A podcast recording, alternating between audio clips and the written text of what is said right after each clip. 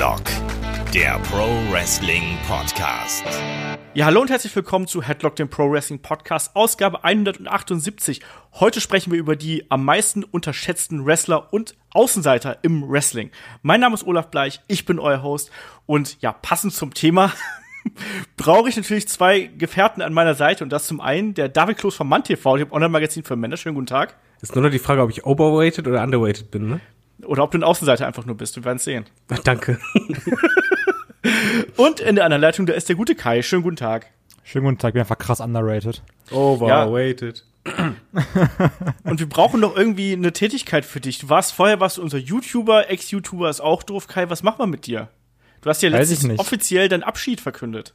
Ja, letztes Mal war ich noch Ringrat. Also, mal gucken, was sich so ergibt. bist da für alles offen. Sehr schön. Ja, liebe Leute da draußen, ähm, falls ihr bei uns auf die Facebook-Seite geschaut habt, habt ihr unter anderem auch eine gute Sache ähm, mitbekommen. Headlock ist auf Spotify. Yay! Also es gibt noch eine weitere Möglichkeit, um uns irgendwie zu erreichen. Äh, neben dem normalen Feed und neben dem YouTube-Kanal, den wir da fleißig pflegen. Also sind wir jetzt auch bei Spotify vertreten. Ich hoffe auch, dass wir irgendwann bei dieser vertreten sind, aber ich glaube, Spotify ist erstmal äh, das Wichtigste, was es, was es gibt. Sprich, da könnt ihr dann als auch noch zusätzlich vorbeischauen. Äh, gleicher Inhalt wie im Feed, ganz normal, aber eben noch eine zusätzliche Möglichkeit, äh, uns anzuhören. Ansonsten wisst ihr, wie ihr uns erreichen könnt. Äh, Facebook, Twitter, Instagram und natürlich bei YouTube. Ähm, und wenn ihr möchtet, bewertet uns gerne bei iTunes und bei Facebook. Das hilft uns sehr. Und die andere große Neuerung war ja, dass ihr uns auch bei Steady unterstützen könnt, neben Patreon. Auch da wieder äh, Inhalte sind absolut identisch. Ähm, es ist einfach nur eine zusätzliche Möglichkeit, damit ihr uns unterstützen könnt, wenn ihr das wollt. Es gibt exklusive Podcasts, bla bla bla. Wisst ihr alles. Äh, Patreon.com slash headlock.de und steadyhq.com slash headlock.de sind die beiden ähm, Adressen, aber die stehen auch bei uns auf der Website headlock.de. Und äh, wenn ihr Fragen an uns habt oder irgendwelche Geschichten irgendwie an uns herantragen möchtet, Themenvorschläge, was auch immer, schickt die einfach an fragen at headlock.de. Ne, und headlock.de generell unsere wunderschöne E-Mail, äh, unsere wunderschöne Website natürlich. Und jetzt würde ich sagen, nach dem ganzen Rumgelaber hier, äh, starten wir einfach mal mit dem Podcast durch. Wenn wir, denn wir sprechen heute zum einen über Außenseiter und zum anderen natürlich über die gerade im Internet so populären Begriffe mit overrated und underrated. Ähm, was bedeutet das denn eigentlich für euch? Ihr habt es ja gerade auch schon so äh, spontan gechantet, weil das, glaube ich, so in jedem äh, Wrestling-Fan drinsteckt. Äh, Kai, was bedeutet overrated und underrated für dich? Also für mich, also ich finde, es gibt ja so eine Differenzierung. Es gibt ja einmal dieses ganz subjektive Empfinden und dann dieses allgemeine, wo alle sagen so, ja doch, das stimmt. Und zwar, es gibt ja einmal overrated, wo du sagst, okay, jemand ist überbewertet. Zum Beispiel sagen wir mal, der ist jetzt nicht ganz so begabt und ist, hat jetzt auch einfach nicht so das Gesamtpaket und ist trotzdem super gut dargestellt. Und ich spiele jetzt nicht auf Roman Reigns an, ähm, sondern ist irgendwie sehr gut dargestellt. Da sagt man so, oh, weiß nicht, also irgendwie ist der überschätzt, überbewertet. So was den angeht. Und das Gegenstück dazu ist dann eben underrated. Wenn jetzt einfach, wenn du siehst, jemand ist ähm, für das, was er leistet oder für das, was er kann, ist er aber unterbewertet oder also unterschätzt von den Leuten. Das ist so für mich die Klassifizierung da. du sprichst da eigentlich die zwei, soll man sagen, die zwei Fronten des Wrestlings an. ne? Auf der einen Seite natürlich sozusagen die offizielle Seite, das Booking, quasi wie jemand dargestellt wird. Und die andere Seite ist, wie er von den Fans angesehen wird. Weil die Fans rufen ja nicht underrated, äh, overrated, weil sie ihn selber overraten, sondern äh, weil sie ja finden, dass er falsch eingesetzt wird. Ähm, David, das ist ja auch immer genau so eine Sache, die du zum Beispiel auch, wir werden nachher noch en Detail über Roman Reigns auch sprechen, was der denn nur ist was er sein könnte.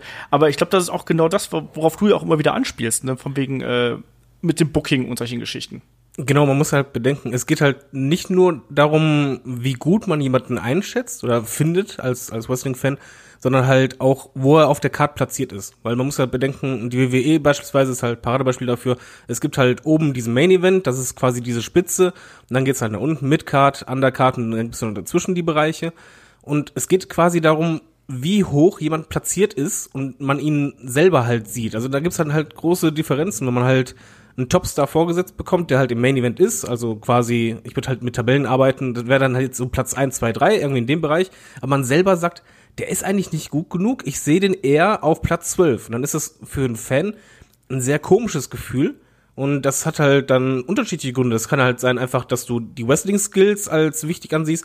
Es kann auch natürlich Sympathie sein oder dass du halt auf so einen Shitstorm-Train aufspringst oder einen Hype-Train, umgekehrt genauso. Aber es ist halt, ähm, sehr subjektiv, allerdings muss ich da Kai zu, äh, zustimmen. Es gibt halt auch die Situation, dass du halt merkst, ey, ich bin nicht der Einzige, der das so sieht, sondern es sehen sehr viele so. Und dadurch, ja, entsteht quasi auch Unmut gegenüber dem Produkt, weil du einfach denkst, ich möchte eigentlich das sehen, aber ihr gibt es mir nicht. Das ist natürlich dann immer das Problem, wenn man sich quasi nicht von der äh, Promotion, die man verfolgt, nicht so richtig gehört fühlt. Und quasi, wenn man die verfolgt, vielleicht auch schon über sehr viele Jahre und dann eben äh, ja nicht nicht gut genug unterhalten wird, sagen wir es doch einfach mal so. Das hat ja auch immer was damit zu tun, natürlich. Ne? Es geht, das geht natürlich um Subjektivität. Ich glaube, underrated und overrated sind gerade von uns als Fans absolut subjektive Empfindungen, um auszudrücken, dass unserer Meinung nach ähm, ja ein Wrestler vielleicht nicht richtig eingesetzt wird oder eben äh, vielleicht zu hoch oder zu niedrig in der Card eingesetzt wird und vielleicht auch ähm, falsch dargestellt wird. Das kann man ja auch natürlich so sehen. Ne? Ähm, die Frage ist eigentlich, was haltet ihr denn eigentlich so von Chance? Also ich war schon früher äh, in, in gerade bei WXW habe ich das häufig mal gehabt, dass dann auch, ich glaube zuletzt bei Timothy Thatcher, glaube ich, gab es mal underrated Chance zum Beispiel. Findet ihr das gut? Glaub, glaubt ihr, ein Wrestler empfindet das als Lob, wenn man ihm zuruft underrated, David? Ich glaube ja. Also ich, ich finde, man muss halt unterscheiden. Es gibt halt overweighted. Diese Chance, da bin ich kein Fan von. Es sei denn, es ist halt wirklich so, dass du halt denkst, da stimmt was absolut nicht, aber eigentlich ist es halt sehr selten der Fall, sondern meistens ist es einfach die Einschätzung ein bisschen anders. Bei underweighted ist es halt eher eine Hilfe. Also du, du versuchst quasi als Fan klar zu machen, hör mal, wir sehen das Talent in dir und beziehungsweise diese Star Power in dir, die die Company vielleicht nicht sieht oder jetzt nicht einsetzt und vielleicht hilft es ja. Also ich habe immer das Gefühl, wenn halt underweighted geschändet wird und ich dann oftmals einfach zustimmen oder grinsen muss, denke ich mir halt so, vielleicht hört es ja jemand backstage. Und ich glaube halt schon, dass das ein Wrestler ein gutes Gefühl gibt, dass du halt eine gewisse Bestätigung kriegst, weil es gibt ja natürlich auch ähm, Superstars, die fühlen sich ja nicht so platziert, wie sie gern äh, sein würden. Also zum Beispiel, ich kann mir halt gut vorstellen, dass beispielsweise ein Kevin Owens viel lieber jetzt wieder im Main Event wäre. Ich glaube, dass dem beispielsweise so ein Shant nach einer Zeit schon irgendwie ein bisschen äh, das Ego polieren könnte oder halt einfach mal so ein Schulterklopfer. So würde ich das halt eher bezeichnen.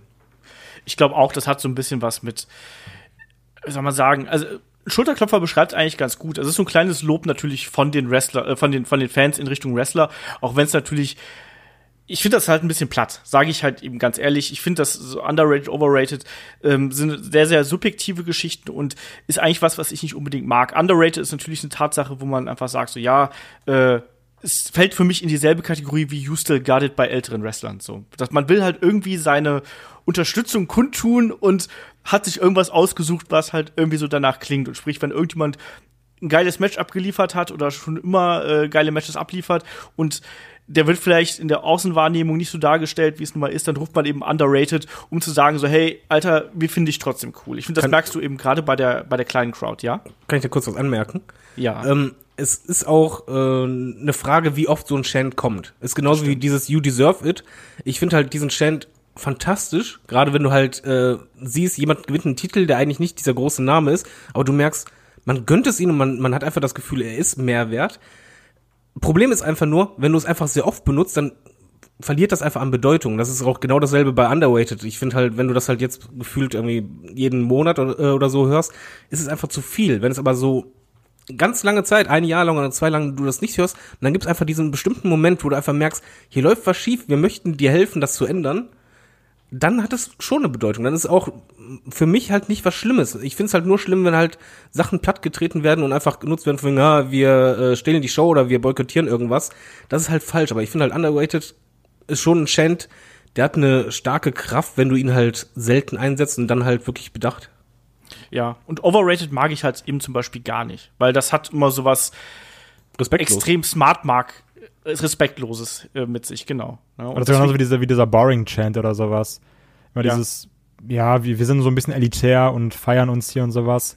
Ähm, was ich aber noch mal kurz anmerken wollte ist, ich finde, es gibt aber da auch einen großen Unterschied zwischen ähm, Indie-Wrestling und zum Beispiel dem WWE-Fernsehprodukt. Weil ich sag mal, bei dem, bei dem Indie-Wrestling zählt ja Charisma, so wie man sich selber präsentiert in der Halle auch noch, also wirklich im Match, nicht nur diese Wirkung generell und ähm, wie kämpft derjenige. Und das sind ja so die Sachen, die, die kannst du sehr gut wahrnehmen, wenn du auch wirklich in der Halle bist. Und dann kannst du das relativ gut einschätzen, sage ich jetzt mal. Wenn du jetzt aber ein, ähm, als WWE-Produkt nimmst zum Beispiel, dann bewertest du ja anhand dieser gleichen Kriterien. Und dein Gegenbeispiel ist ja, okay, wie wird der gerade eingesetzt? Also ich sehe, okay, wie ist der hier in der Halle? Wie kommt der an? Wie, wie, wie verhält er sich so? Kann er gut mit den Fans interagieren? Egal ob es Heel oder Face. Und kämpft er gut? Also die Kriterien anhand der du, denen du bewertest, sind ja gleich. Nur bei dem Fernsehprodukt WWE stellst du halt das Booking noch gegenüber. Was halt, finde ich, in den Indies einfach weniger ist. Mhm. Nur du betrachtest halt diese Seite der ähm, Medienwirksamkeit gar nicht bei einem WWE-Produkt. Also zum Beispiel dann wird irgendwie gesagt, okay, vielleicht ist jetzt ein Wrestler, den sehen wir als overrated, an Anführungsstrichen. Man sagt so, oh ja, aber der, der wrestelt ja gar nicht so gut wie Wrestler XY, ist aber vielleicht in diesem ganzen Medienkram viel, viel wichtiger und ist da viel routinierter und kann das besser. Also das sind ja Sachen, die ähm, ich finde so als Fan hat man da auch, glaube ich, sehr häufig so die, diese Scheuklappen auf, dass man jetzt nur sagt, okay, der wrestelt fantastisch, der kann irgendwie 30 Minuten Ironman-Match wresteln und das macht Spaß. so, da muss der im Main-Event stehen. Ja, ich weiß natürlich, was du meinst. Ne? Man hat natürlich da, wie ich gerade gesagt habe, man hat subjektive Kriterien. Die sind ja auch von jedem Fan natürlich ganz, ganz anders. Und der eine sagt halt, ich will das Wrestling sehen, ich will das Wrestling sehen.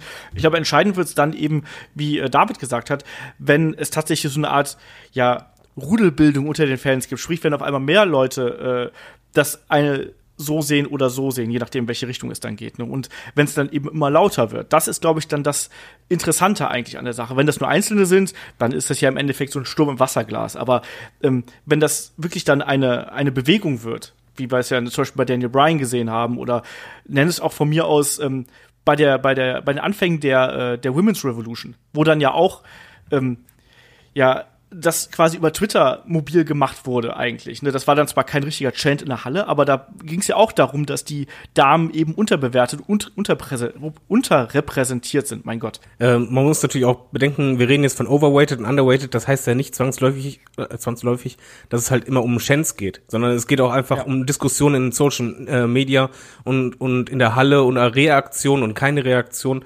Da sind halt verschiedene Arten, wie du das halt darstellen kannst und Daniel Bryan zum Beispiel ist ein super Beispiel dafür, wo halt diese Diskrepanz da war. Also die Leute haben was in ihm gesehen, was die Company halt noch nicht ganz gesehen hatte. Du hast einfach gemerkt, nee, irgendwie kam er nicht in diesen Sprung, wo die Fans das wollten. Und da war halt dieser Chance sehr wichtig. Bei den Frauen zum Beispiel war es halt anders. Da gab es halt nicht diese Chance, aber da hast du halt einfach gesehen, äh, Social Media und Co., dass halt eigentlich alle der Meinung waren, ihr, ihr verdient mehr, kriegt es aber nicht. Und dadurch halt auch die WWE äh, halt als Company sehen kann, Moment mal, das Interesse ist ja doch größer, als wir dachten, weil mal ganz ehrlich, egal wie viel Marketingstudien und, und so weiter du machst, du tippst ja auch irgendwie ein bisschen ins Blaue und sowas kann halt auch dann irgendwie helfen. Deswegen meine ich das halt auch, dass es halt aus Fansicht etwas ist, wo du halt denkst, vielleicht kann ich was bewegen. Und wenn wir von Overweight und Underweighted reden, reden wir dann auch von Wrestlern, die halt vielleicht gar keine Chance bekommen haben, aber wir haben ja in der Vorbereitung wahrscheinlich alle mehrere Listen mal durchgegangen im Internet, wo halt solche äh, genannt wurden. Und es waren halt sehr oft dieselben. Also du siehst halt schon, dass die alle irgendwie dieselbe Sicht haben. Im Nachhinein fing ja, der Western eigentlich wäre da mehr drin gewesen, aber es kam halt nicht. Es ist ja eigentlich das Lustige. Also, ich habe das natürlich auch genauso gemacht wie du. Also, gib einfach mal auf Google underrated Wrestlers in Wrestling History oder in WWE oder in the World, was auch immer ein, dann kriegst du halt diverse Listen, natürlich What Culture und wie sie nicht alle heißen. Ähm, und du hast da immer ähnliche Kandidaten. Es sind kurioserweise auch Leute, die wir ganz, ganz oft auf Patreon in den Helden aus der zweiten Reihe behandeln.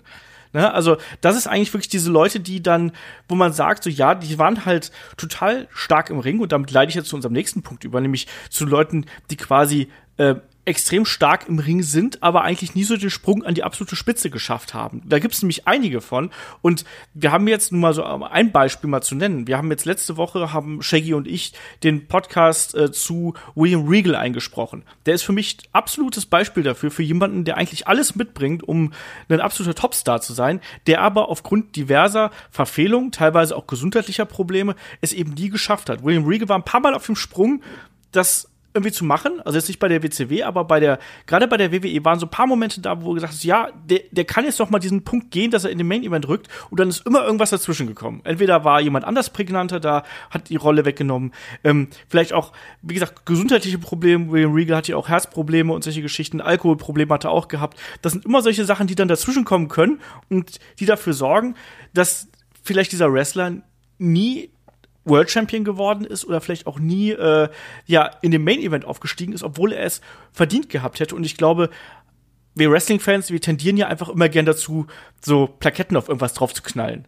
Wir sagen ja, ne, der eine ist over, der andere ist nicht over, äh, das ist ein Main Eventer, das ist so und so. Und ich glaube, dass dieser Begriff unterschätzt oder underrated ist, glaube ich, einfach für uns alle so eine Art Plakette, eine Schublade, wo wir einfach Wrestler reinstecken, die wir geil finden, aber die es vielleicht nie ganz nach oben ge geschafft haben. Ähm, Kai, wer fällt denn dir da noch ein, wenn du da auch so in die Schublade stecken würdest? Ähm, gerade wenn wir jetzt mal, wenn du beim ähm, bei Patreon bist, habe ich halt ans Match of the Week gedacht, was wir glaube ich auch mal hatten. Und da war auch ein Match, was ich sogar glaube ich empfohlen habe, das äh, Match zwischen Luke Harper und Dolph Ziggler um den IC-Belt, das äh, Leather-Match. Und Mhm. da ist es so, ähm, man sagt ja auch bei vielen Leuten, oh, Dolph Ziggler auch underrated und sowas, wo man sicherlich auch zustimmen kann, obwohl heutzutage ist einfach so, dass ich sage, ey, ist mir egal. Aber ich spiele da eher auf äh, Luke Harper an, wo ich sagen muss, Luke Harper ähm, bringt jetzt nicht alles mit, um der Main-Eventer zu sein, aber er bringt auf jeden Fall genug mit an allem, an, an Moveset, an Beweglichkeit für einen Big Man, an Ausstrahlung, um halt so ein solider Mitkader zu sein. Und selbst das hat er ja über lange Strecken nicht geschafft. Und deswegen Ja. finde ich auch, dass ein Luke Harper underrated war, eher gesagt, weil jetzt momentan finde ich, ist seine Rolle super gut und sie passt auch zu ihm. Ähm, Von daher bin ich gerade zufrieden, aber wirklich so in diesen, keine Ahnung, wie viel das waren, vier, fünf Jahre, war schon Luke Harper über lange Strecken in Anführungsstrichen underrated. Ja, Luke Harper ist natürlich, äh, über den haben wir auch schon diverse Male gesprochen. Da gab es ja auch äh, mehrere Mails schon wegen, ob er nicht besser eingesetzt werden muss. Und ich bin auch, ich mag ihn sehr. Also ich finde, das ist ein äh, extrem beweglicher, großer Mann mit einem natürlich etwas schwierigen Look, sagen wir es einfach mal so. Also der ist halt eben nicht so massenkompatibel und dann eben auch nicht so over the top, wie zum Beispiel Braun Strowman ist, der ja vielleicht so rein von der Bärtigkeit her einen ähnlichen Look hat. Kann ich da kurz Aber- eine Frage stellen an dich? Stre- äh, Stelle eine Frage. Weil du sagst, es ist halt, das ist nicht so massenkompatibel und wegen dem Look und Co. Aber ich finde, bei ihm ist es halt eben, wenn wir über underrated oder unterschätzte Wrestler sprechen, geht es ja nicht nur um, ums Wrestlerische, sondern halt auch darum, wo wir halt als Fan sagen, eigentlich hat er alles, was ein Superstar mitbringt. Und ich finde, bei Luke Harper stimmt halt auch die, die Optik, also der, der Look, das, die, die Art, wie er auftritt und äh, auch äh, am Mick und findest du das echt nicht Mainstream ähm, fähig, weil er ist halt für mich underweighted oder unterschätzt, weil ich halt denke, dass aus ihm eigentlich ein sehr großer Star werden könnte, wenn man ihn halt anders eingesetzt hätte oder ein einsetzen würde. Ich sehe das übrigens aber genauso wie Olaf, dass halt ein Luke Harper null diesen WWE-Look hat. Ja, Also, um jetzt ein Star zu sein. Ja, aber wisst ihr, was ich meine? Es geht halt nicht darum, von wegen, ob es jemand den perfekten Body hat, aber beim Superstar geht es ja auch oft darum, ob jemand halt prägnant ist. Und ich finde halt, Luke Harper hat halt, wir, wir sagen halt oft, der hat irgendwas. Und bei ihm ist es halt wirklich so, ich sag, der ist halt nicht nur gut im Ring, sondern der hat halt auch was. Das stimmt schon. Also ich, ich will dir ja auch gar nichts absprechen, aber ähm, ich, für mich ist Luke Harper jemand, du hast es ja auch gerade eben schon gesagt, das ist jemand eigentlich, der, der, der passt eigentlich ganz gut. Ich könnte mir den hervorragend in der, in der Tag Team Division äh, sowieso vorstellen, aber natürlich auch vor allem in der äh, ähm, im Rennen um den Midcard-Title. Und dann eben aber auch, die kannst du ja er muss ja nicht nonstop im Main Event sein, aber der könnte quasi hin und her pendeln, so zwischen Midcard und ähm, und, und Main Event. Also, dass er durchaus mal da nach oben greifen kann. Trotzdem sehe ich aber ihn, aber der ist jetzt keiner für mich, den du auf ein Poster packst. Klar ist der prägnant und klar hat der auch irgendwie einen Look, also diesen, diesen Wildman-Look, den ja auch, äh, also gab es Eric Rowan ist oder, oder auch früher einen, ähm, einen Bruiser Brody oder sonst irgendwas. Das geht ja alles in dieselbe Richtung. Aber ich glaube, das ist halt eben im Jahr 2018 kein Look mehr, den du unbedingt in dieser Form ganz, ganz vorne als Aushängeschild einer Promotion haben willst, sondern wenn du was haben willst, dann muss es eigentlich noch eine Spur größer sein und dann hast du einen Braun Strowman. Subjektive Meinung. Ich weiß gar nicht, Kai, wie siehst du das? Ja, also ich sehe sehe ich eins zu eins so. Und ähm, also weil ich sehe halt auch einen wirklichen Luke Harper nicht in der Main Event Region, sondern halt wirklich also grundsolides grundsolide Midcard Tag Team Division ja und ähm, also ist jetzt ja ist immer die Frage woran es liegt und sowas, weil dieser der hatte gute Matches als IC Champion, aber die Regentschaft war trotzdem nicht so, dass du sagst so Mann, die war geil, die hole ich auch noch mal nach oder sowas, oder die gucke ich mir noch mal gerne an. Und das muss ja auch irgendwo an gelegen haben. Klar, es ist halt immer Booking und Präsentation und sowas, also das sind ja tausende Sachen. ne? Ich meine, es gibt auch Leute, die sind ein guter Champion, aber der Titel wird einfach nicht wirklich gut gebuckt oder nicht gut präsentiert. Also du kannst jetzt auch nicht sagen, dass es nur an Harper lag, aber nichtsdestotrotz sage ich im Ring ja, aber jetzt nicht so, dass ich sage, oh Mann, also so eine Luke Harper Storyline, die würde ich mir jetzt aber super gerne, also das ist der Grund, warum ich einschalte.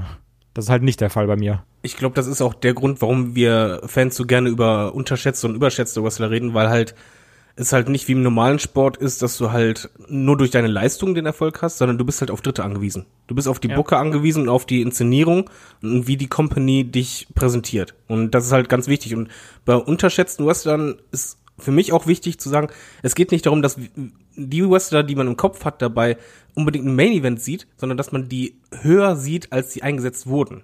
Also IC Belt ist halt Ja, hier ein klar. Beispiel. Ich, bei Luke Harper, ich sehe den jetzt auch nicht als mega Main Eventer, aber der wäre halt für mich so ein Upper Mid Kader. Aber er wird halt da nicht eingesetzt. Und deswegen ist es halt für mich unterschätzt, weil er halt einfach eigentlich eine Stufe höher sein müsste, als er ist. Und das, das geht halt bei vielen Wrestlern dann halt so. ja, man darf halt gerade eben bei so großen Promotions wie WWE, darf man eben auch nicht unterschätzen, das haben wir gerade auch schon so ein bisschen gesagt, dass im Idealfall hat man ja so einen Plan für die Leute, wo man die gerne hinhaben möchte in einem Jahr und sowas. Und entsprechend danach wird das ja dann auch irgendwie gebuckt. Also sprich, ähm, die überlegen sich ja, wen sie gerne oben hätten, wer in welchen Bereichen gut ist. Und wir müssen auch mal ganz klar so sagen, also wir werden jetzt gleich noch, noch ein paar mehr Namen hier aufzählen wir können auch nicht jeden in dem Main Event stopfen. So, das ist halt nun mal so. Man, man muss auch beim Wrestling, so leid es einem als, als gerade Fan natürlich dann vielleicht auch mal tut, man muss auch akzeptieren, dass bestimmte Leute eben für die Undercard und für die Midcard gemacht sind. Das fällt immer wieder schwer, aber äh, weiß ich nicht. Also da, da muss man auch als, als Wrestling-Fan auch einfach mal sagen, so, ja, okay, so ist es halt. Wir können nicht 40 Main-Eventer haben, weil dann haben wir im Endeffekt gar keinen Main-Eventer mehr. Und auch so ein, wie gesagt, so ein Luke Harper, also zum Beispiel jetzt ein anderer Kandidat, den ich da noch mit reinpacken würde, der jetzt auch in der Tag Team Division aktuell aktiv ist, ist ein Carl Anderson. Ein Carl Anderson war in Japan auch im Singles-Bereich eine Riesennummer. Das darf man nicht unterschätzen. Das ist ein fantastischer Wrestler und ist jetzt eigentlich bei WWE, ja, was ist er da? Also, über lange Monate war er ein Pausenclown mit äh, Luke Gallows zusammen und äh, jetzt ist er irgendwo im Niemandsland so ein bisschen bei SmackDown. Ein bisschen Tag- Number One Contender, ne? ja, aber das ist doch jetzt nix, ich weiß nicht, das ist Ja, aber ist jetzt aber nicht das Niemandsland. Das ist, stimmt. Das Ja, ist, aber es ist eine Besserung. Nicht, aber er hat halt nichts Prägnantes, sagen wir mal einfach so rum. Er ist, wenn man die Genau. letzten Monate zusammenfasst, ist es halt so, dass er keinen Platz in der Midcard hat oder, oder sonst was oder einen dollen Fokus ist als Tech-Team Wrestler, sondern dass er halt, er ist ab und zu da, aber es ist halt ohne Bedeutung. Eigentlich ist das halt jemand, wo du denkst, er könnte eigentlich jemand sein, der halt schon eine gute Storyline hat oder eine, eine entsprechend prägnante Rolle, aber die nimmt halt nicht ein.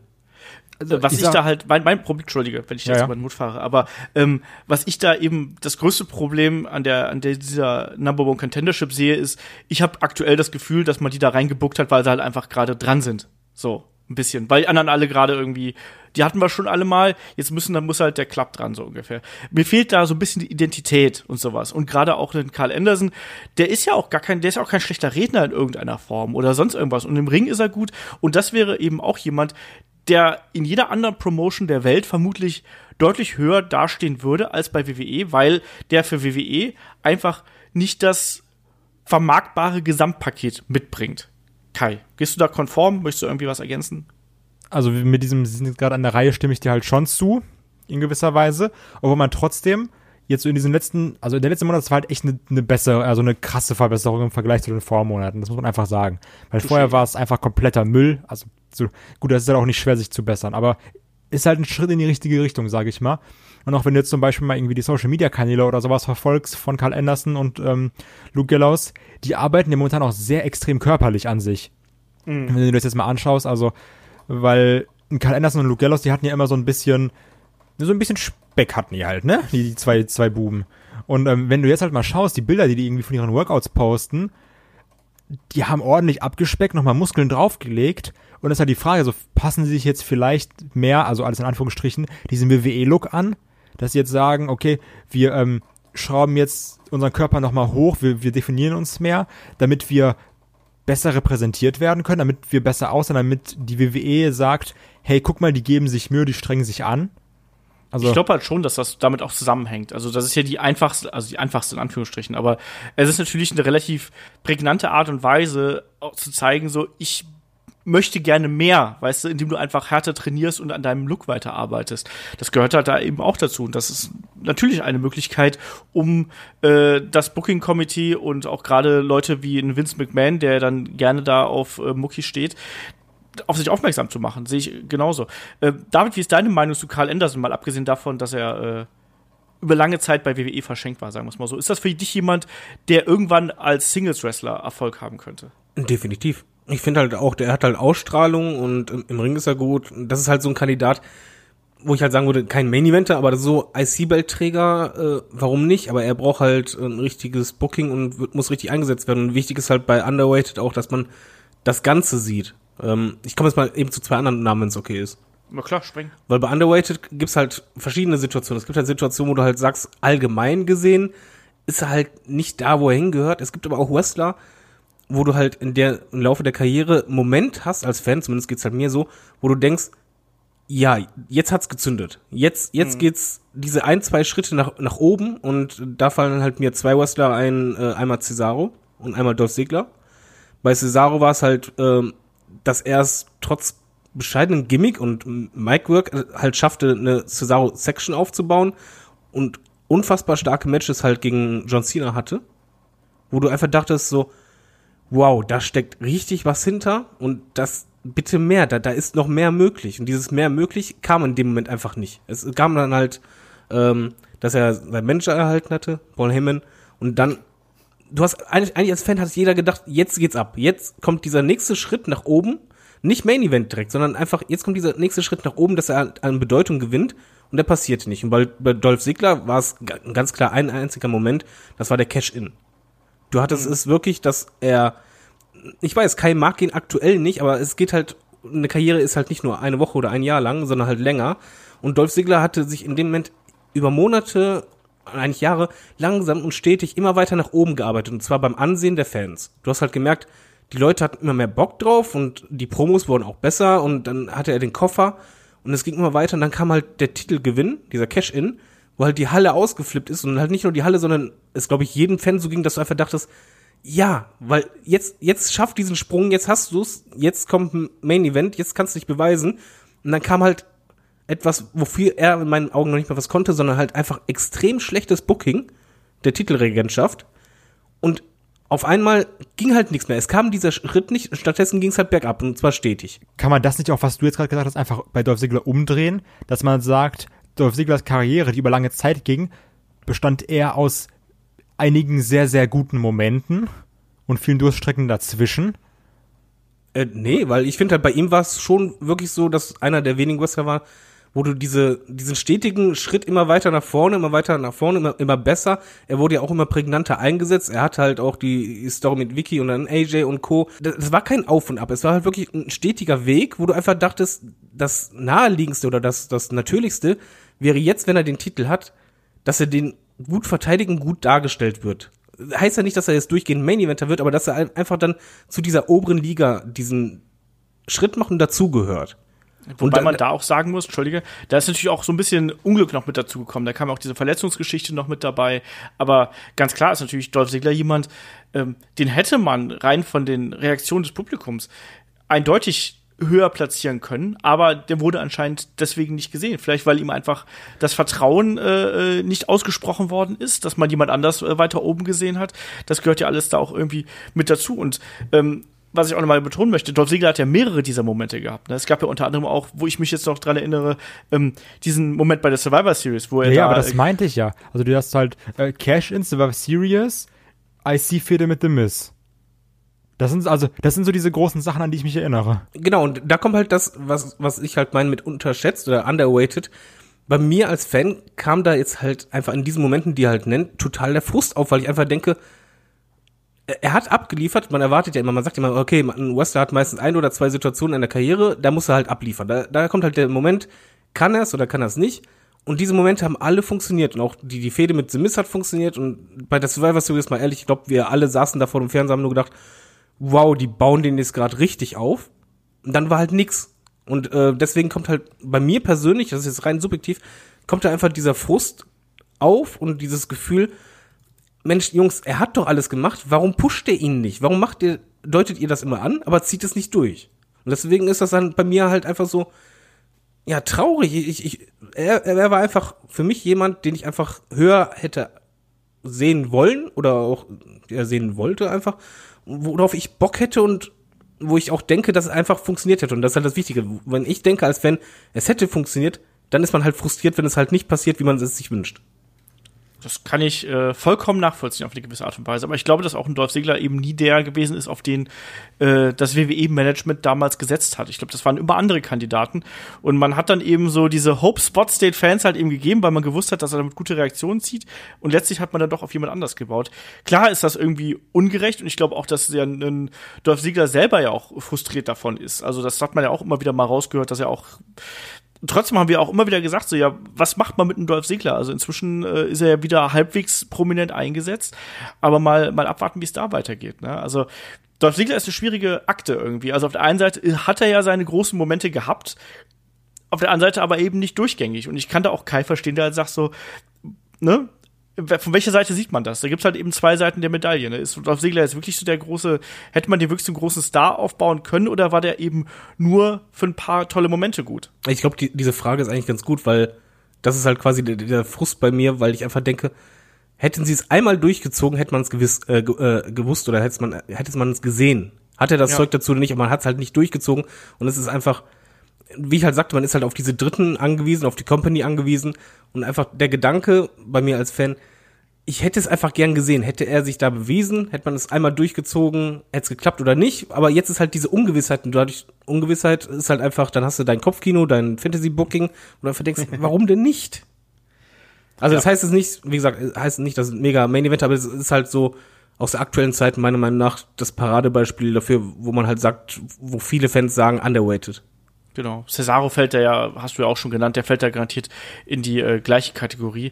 Ähm, ich glaube auch so Leute wie, also mal jetzt ein bisschen zurückzugehen, ähm, eine Ricky Steamboat ist halt, glaube ich, so der äh, gerade aus den aus den frühen Zeiten. Oh, ja. Der ist ja bei WWE eben nie gut eingesetzt worden, muss man sagen, außer um WrestleMania 3 rum. Äh, wenn man dann ein bisschen weiter nach vorne geht in der Zeit, äh, dann war er ja eigentlich nur noch ja ein einer unter vielen, um es einfach mal so auszudrücken. Und er war auch ansonsten, oder ganz oft war er dann auch immer so der, der hinter Flair, also hinter dem ganz, ganz großen Star, so ein bisschen daher hing. Eigentlich hätte ein Ricky Steamboat das ganz, ganz große Babyface im amerikanischen Wrestling überhaupt sein können und trotzdem war es dann irgendwie jemand anders. Also ich glaube, für viele ist auch das Problem, wenn wir jetzt von unterschätzten Wrestlern reden, dass du einfach jemand anders hast, der vielleicht noch größer ist und dadurch schafft man diesen Durchbruch nicht. Also ich glaube, für Ricky Steamboat zum Beispiel war es ein Ric Flair. Für einen, ähm, für einen Arn Anderson war es auch ein Ric Flair, ne, der, an dem, mit dem er halt irgendwie immer in Verbindung gebracht worden ist. Wobei Arn Anderson sicherlich besser im Ring ist und gerade auch vom, vom, vom, also das klingt jetzt total doof, wenn ich das so sage, aber ich schätze einen Arn Anderson als jemand ein, der Wrestling noch einen Tacken besser verstanden hat als ein Ric Flair. Wobei es ein Ric Flair natürlich auch wahrscheinlich ein, ein Wrestling-Lexikon ist und der dir wahrscheinlich die geilsten Geschichten erzählen kann. Aber ich glaube, ein Arn Anderson ist eher so der, der Wissenschaftler dahinter, der dir erklären kann, hey, die Kleinigkeit, die musste ändern, das musste ändern und solche Sachen. Und ich glaube, dass ein Ric Flair eher, ja, für das für die Showmanship da eben äh, bekannt ist, weil es gibt ja auch immer wieder die Kritik an Ric Flair, dass er eben immer wieder dasselbe Match gerestelt hat, was er aber dann eben durch sein Charisma dann eben wettgemacht hat, plus durch diese Emotionalität, die man einfach da eben auch zu einem Ric Flair hat. Schwierige Kiste. Äh, es kann im Übrigen auch sein, weil du jetzt halt Ric Flair nennst. Äh, es geht ja bei Underweighted halt, wie wir halt sagten, darum, dass halt du auf Dritte angewiesen bist und es auch sehr gut sein kann, dass halt andere Wrestler auch dafür sorgen und nicht nur halt die Company, sondern halt auch Backstage Policy und Co ich sag dann halt nur Hulk Hogan bei der WCW, dass du halt diesen Sprung nicht schaffst, obwohl du eigentlich davor bist. Das kann halt immer sein. Also, dass halt nicht nur die Company, sondern halt auch ein Wrestler halt seine Macht ein bisschen spielen lässt oder halt dafür sorgt, dass du, der eigentlich der Konkurrenz bist, es nicht an ihn ran schaffst.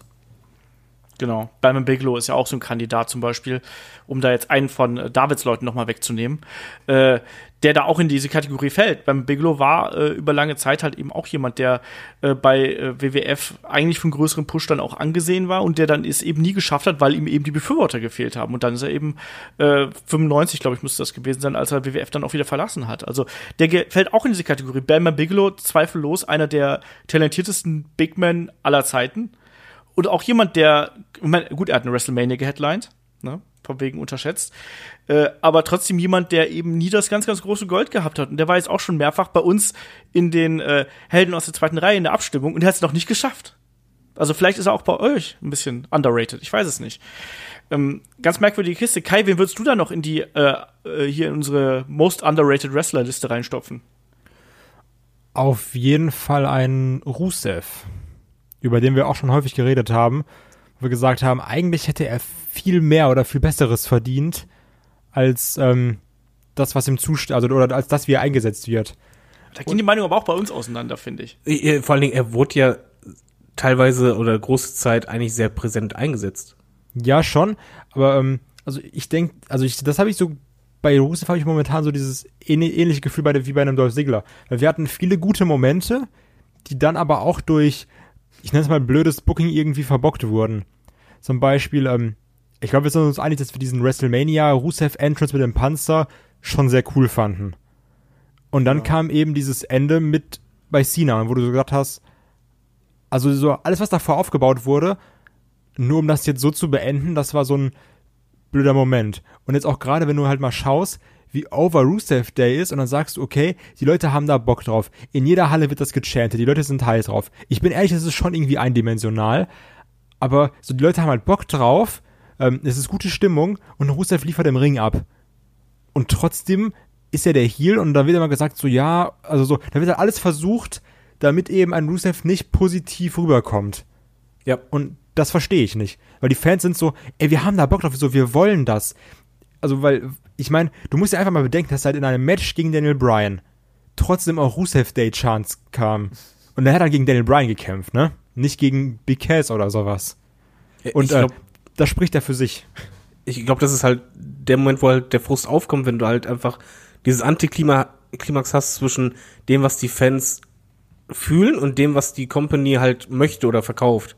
Und das ist einfach, das, das passt nicht zusammen. Deswegen auch, wir kommen ja später zu Roman Reigns vielleicht, äh, nicht wegen underweighted oder overweighted, aber das ist halt einfach dieser Frust, der halt, äh, ich, ich kann das bei Kai verstehen. Ich meine, ähm, Rusev wurde schon präsent dargestellt, aber es ist halt aktuell oder in den letzten Monaten schon so, dass du halt sagst, warum gebt ihr uns nicht das, was wir wollen? Wenn man ganz ehrlich ist, ein Daniel Bryan, ähm, so gut der halt auch in den Indies war und Co., aber bei der WWE kam er halt nicht richtig gut zum Einsatz und wurde halt auch unterschätzt eingesetzt.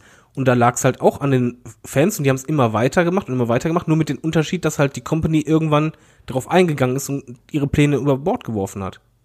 Und das sogar rigoros. Und das ist manchmal halt auch sehr wichtig. Und bei Rusev ist halt das Problem, dass wir zuletzt halt auch Ansetzungen hatten, wo wir dachten, ja, jetzt lass ihn das gewinnen. Das, ist, das Logischste wäre, wenn du ihn gewinnen lässt, aber die WWE wird es nicht machen. Wenn du das schon als Fan vorher irgendwie weißt, dann ist halt dieser Frust da und dann, ja, passt es für mich mit Underweighted. Ja, also, ja, wahrscheinlich ist ein Rusev unterschätzt. Ähm, ich sehe ihn eben aber trotzdem nicht ganz oben. Nein, das habe ich nicht gesagt. Nein, nicht in Extreme denken. Ja, also das meinte ich nicht, aber ähm, zum Beispiel jetzt, ich, ich denke mal, David hat auch zum Beispiel jetzt auf WrestleMania angespielt, wo man gesagt hätte, es wäre jetzt der Moment gewesen, dass Rusev da US-Champ wird. Ja, so, das stimmt. Das hätte also, das hätte gepasst wie Arsch auf Eimer. Und es war so, nee, Jinder Mahal. Und ähm, das hat für mich eine verpasste Chance. Absolut. Also das, das ist ja auch äh, de facto so. Also da hätten sie ihn auf jeden Fall in dem Moment, äh, also hätten sie ihm einfach diesen Moment geben sollen. Weil ich meine, das ist so ja auch eine Sache, die ist, die ist ja organisch gewachsen, diese, dieses Eben. Rusev Day. Das war ja nicht wie jedes dritte Buzzword oder sowas, wo man gesagt, bitte sag ganz oft das und das und hoffentlich sagen es die Fans irgendwann mit dir. Sondern dieses Rusev Day ist ja gefühlt selbst gewachsen. Mhm. Ja, Absolut. Also das, das war es ja auch. Und wir haben ja auch gesagt, da haben wir diverse Male hier im Podcast angesprochen, ähm, dass wir uns wundern, warum WWE da nicht mehr die Welle reitet, weil normalerweise versteht die Marketingabteilung das schon, womit sie Geld verdienen können. In dem Fall hat man offensichtlich andere Pläne gehabt. Und auch da wieder, ne, da äh, Fansicht und Marketing-Sicht und keine Ahnung was kollidiert da irgendwie. Ich kann es auch nicht nachvollziehen, 100%. Ich finde, wenn man offensichtlich Reaktionen kriegt, wenn man damit Shirts verkauft und allen möglichen anderen Blödsinn macht, dann sollte man einfach auch diesen Weg mitgehen, weil die Leute wollen es offensichtlich. Ja, da muss man einfach mal äh, vielleicht auch die Pläne, vielleicht muss man auch ein bisschen flexibler sein und einfach mal die Pläne über den Haufen werfen, zu sagen, so, okay, dann ist es jetzt halt so, wir schauen, wie wir den bestmöglich dargestellt kriegen, um die Crew noch ein bisschen zu melken. So. Apropos Aber- äh, Crowd, ähm, kann ich mal kurz zum Wrestler gehen, der ein bisschen älter ist? Du kannst jederzeit hingehen, wo du möchtest. Ähm, weil ich finde, Jake the Snake Roberts gehört auch absolut zu underrated und wir wissen alle von wegen Alkoholprobleme und Co., aber es gab halt auch eine Zeit, wo das nicht so war, wo er bei der WWF war damals und ganz ehrlich, er, er war halt jemand, der alles mitgebracht hat. Er hatte vielleicht nicht diesen Look, aber das war der Crowd absolut egal. Er war einer der beliebtesten Wrestler überhaupt. Er hat bei, bei Frauen funktioniert, genau wie bei Männern. Er hatte fantastische Promos gehalten. Er hatte halt diesen gewissen It-Faktor, dieses Besondere. Aber er hat halt nie diesen Push bekommen. Und ähm, so groß der Name halt auch ist oder so legendär, muss man halt wirklich sagen, in der WWF wurde er halt nicht so eingesetzt, wie eigentlich von der, von der Crowd-Reaction, wenn wir halt gerade davon reden, es eigentlich hätte sein müssen. Einfach zu einer Zeit, wo halt auch ein Hogan und Co. manch einer runtergedrückt hat. Und der fällt für mich zum Beispiel komplett da rein. Und ich, keine Ahnung, wie es halt gewesen wäre, wenn er äh, ein Star geworden wäre, ob der auch die Probleme gehabt hätte. Aber ich glaube auch schon, dass, dass er so auch ein Kandidat dafür ist, der auch zeigt, dass so etwas einen auch sehr frustrieren kann, nicht nur als Fan, sondern auch als Wrestler an sich. Weil er hat halt alles in meinen Augen, weil das war ein, ist für mich ein geborener Wrestling-Star gewesen. Darf ich mal was sagen? Ich glaube, der war auch so ein Wrestling-Star. Und der hat, der hat einfach nur nicht den großen Titel gehabt. Der hat nicht im Main Event gekämpft, aber Jake the Snake Roberts ist einer der bekanntesten amerikanischen Wrestler. Klar ist der auf eine gewisse Art und Weise unterschätzt im Sinne von, der hat nie das große Geld, äh, das große Gold gehalten, aber der ist bekannt über alle Ecken. Und Da, das äh, natürlich, aber underrated heißt ja nicht zwangsläufig, dass er halt ähm, nicht bei den Fans bekannt ist, sondern es geht ja bei underrated darum, wie eine Liga jemanden eingesetzt hat, in deinen Augen. Also zumindest verstehe ich das halt unter underrated, weil sonst wird es halt sehr tricky, weil du halt sehr extrem denkst. Und ich finde halt, Jack the Snake war halt jemand, damit hätte die WWE oder WWF damals richtig Geld machen können und das wäre auch für mich ein Main Eventer gewesen. Hat aber nie in dieser Liga diesen Status gehabt. Und dadurch ist es halt für mich underrated, weil ich persönlich als Fan sage, äh, er gehörte eigentlich dahin. So meine ich das.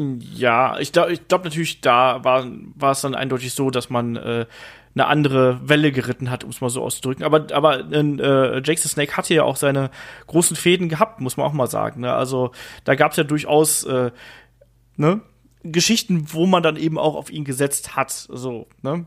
Aber klar, er war jetzt nicht der, der auf den Postern gewesen ist, sondern da war natürlich ein Hulk Hogan dann zu der Zeit drauf. Auch da wieder, ne? Ähnlich wie, äh, wie die Sache mit, mit Ric Flair, ne? Ich glaube, wenn du da jemanden vor dir hast, von dem die Company sagt, so, der ist es jetzt, dann musst du auch in dem Moment akzeptieren. Und dann irgendwann, ähm, wenn du jetzt an WrestleMania 8 denkst und die Zeit danach und auch die Zeit davor, da war er ja einfach durch. Da war er einfach dann schon komplett drüber, was seine äh, Alkohol- und Drogenprobleme angeht.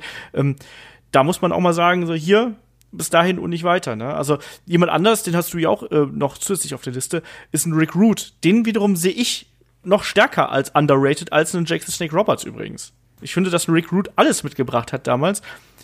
Der hat einfach zum einen Pech gehabt, dass eben die Karriere äh, zu früh geendet ist durch diesen durch diesen Unfall mit äh, mit Sting damals äh, in Japan war das glaube ich, wo er da unglücklich auf eine Treppe gefallen ist oder auf eine Stufe gefallen ist. Ähm, und zum anderen, der hat wirklich das Problem gehabt, dass die Company auf andere Leute gesetzt hat und gesagt hat, so, nee, du bist halt eben, du bist ein IC-Champ, mehr bist du halt eben nicht und bis hierhin und nicht weiter. Das ist für mich jemand, der wirklich in dieselbe Kategorie hö- gehört. Und dann gibt es natürlich auch noch die Kandidaten, die einfach durch, ja, Verletzungen oder andere Probleme. Und da fällt auch tatsächlich ein Jake Roberts für mich rein, die da eben äh, nicht den ganz großen Durchbruch äh, geschafft haben. Zum Beispiel Brian Pillman hätte ich auch als jemanden gesehen, der eigentlich größer hätte sein können, aber aufgrund der ganz, ganz vielen Verletzungen und der, der, der Drogenprobleme und hier und da und auch Schicksalsschlägen, also ich meine, ein Autounfall ist halt, ist halt tragisch einfach. Ähm, der wäre auch jemand gewesen, den ich weiter oben angesiedelt hätte, genauso wie auch ein Mr. Perfect. Und Mr. Perfect hat ja auch eine Zeit lang äh, geheadlined. So, und Mr. Perfect hatten wir ja auch schon bei den Helden aus der zweiten Reihe und hatten wir hier auch schon im Personality Podcast.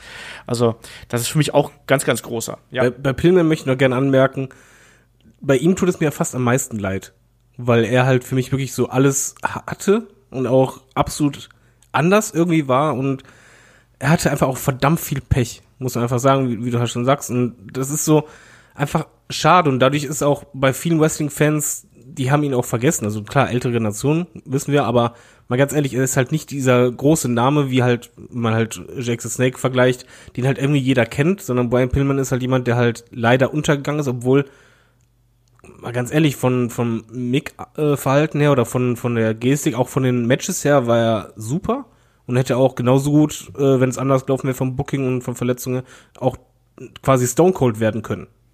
Ja, der wäre auf jeden Fall jemand, Augen. ja, der wäre auf jeden Fall jemand gewesen, der weit mehr hätte sein können als nur schmückendes Beiwerk der Hart Foundation in irgendeiner Form, ne? Oder eben, er hat, der war ja auch intelligent, also auch diese ganze Loose Cannon Geschichte, die er da entwickelt hat.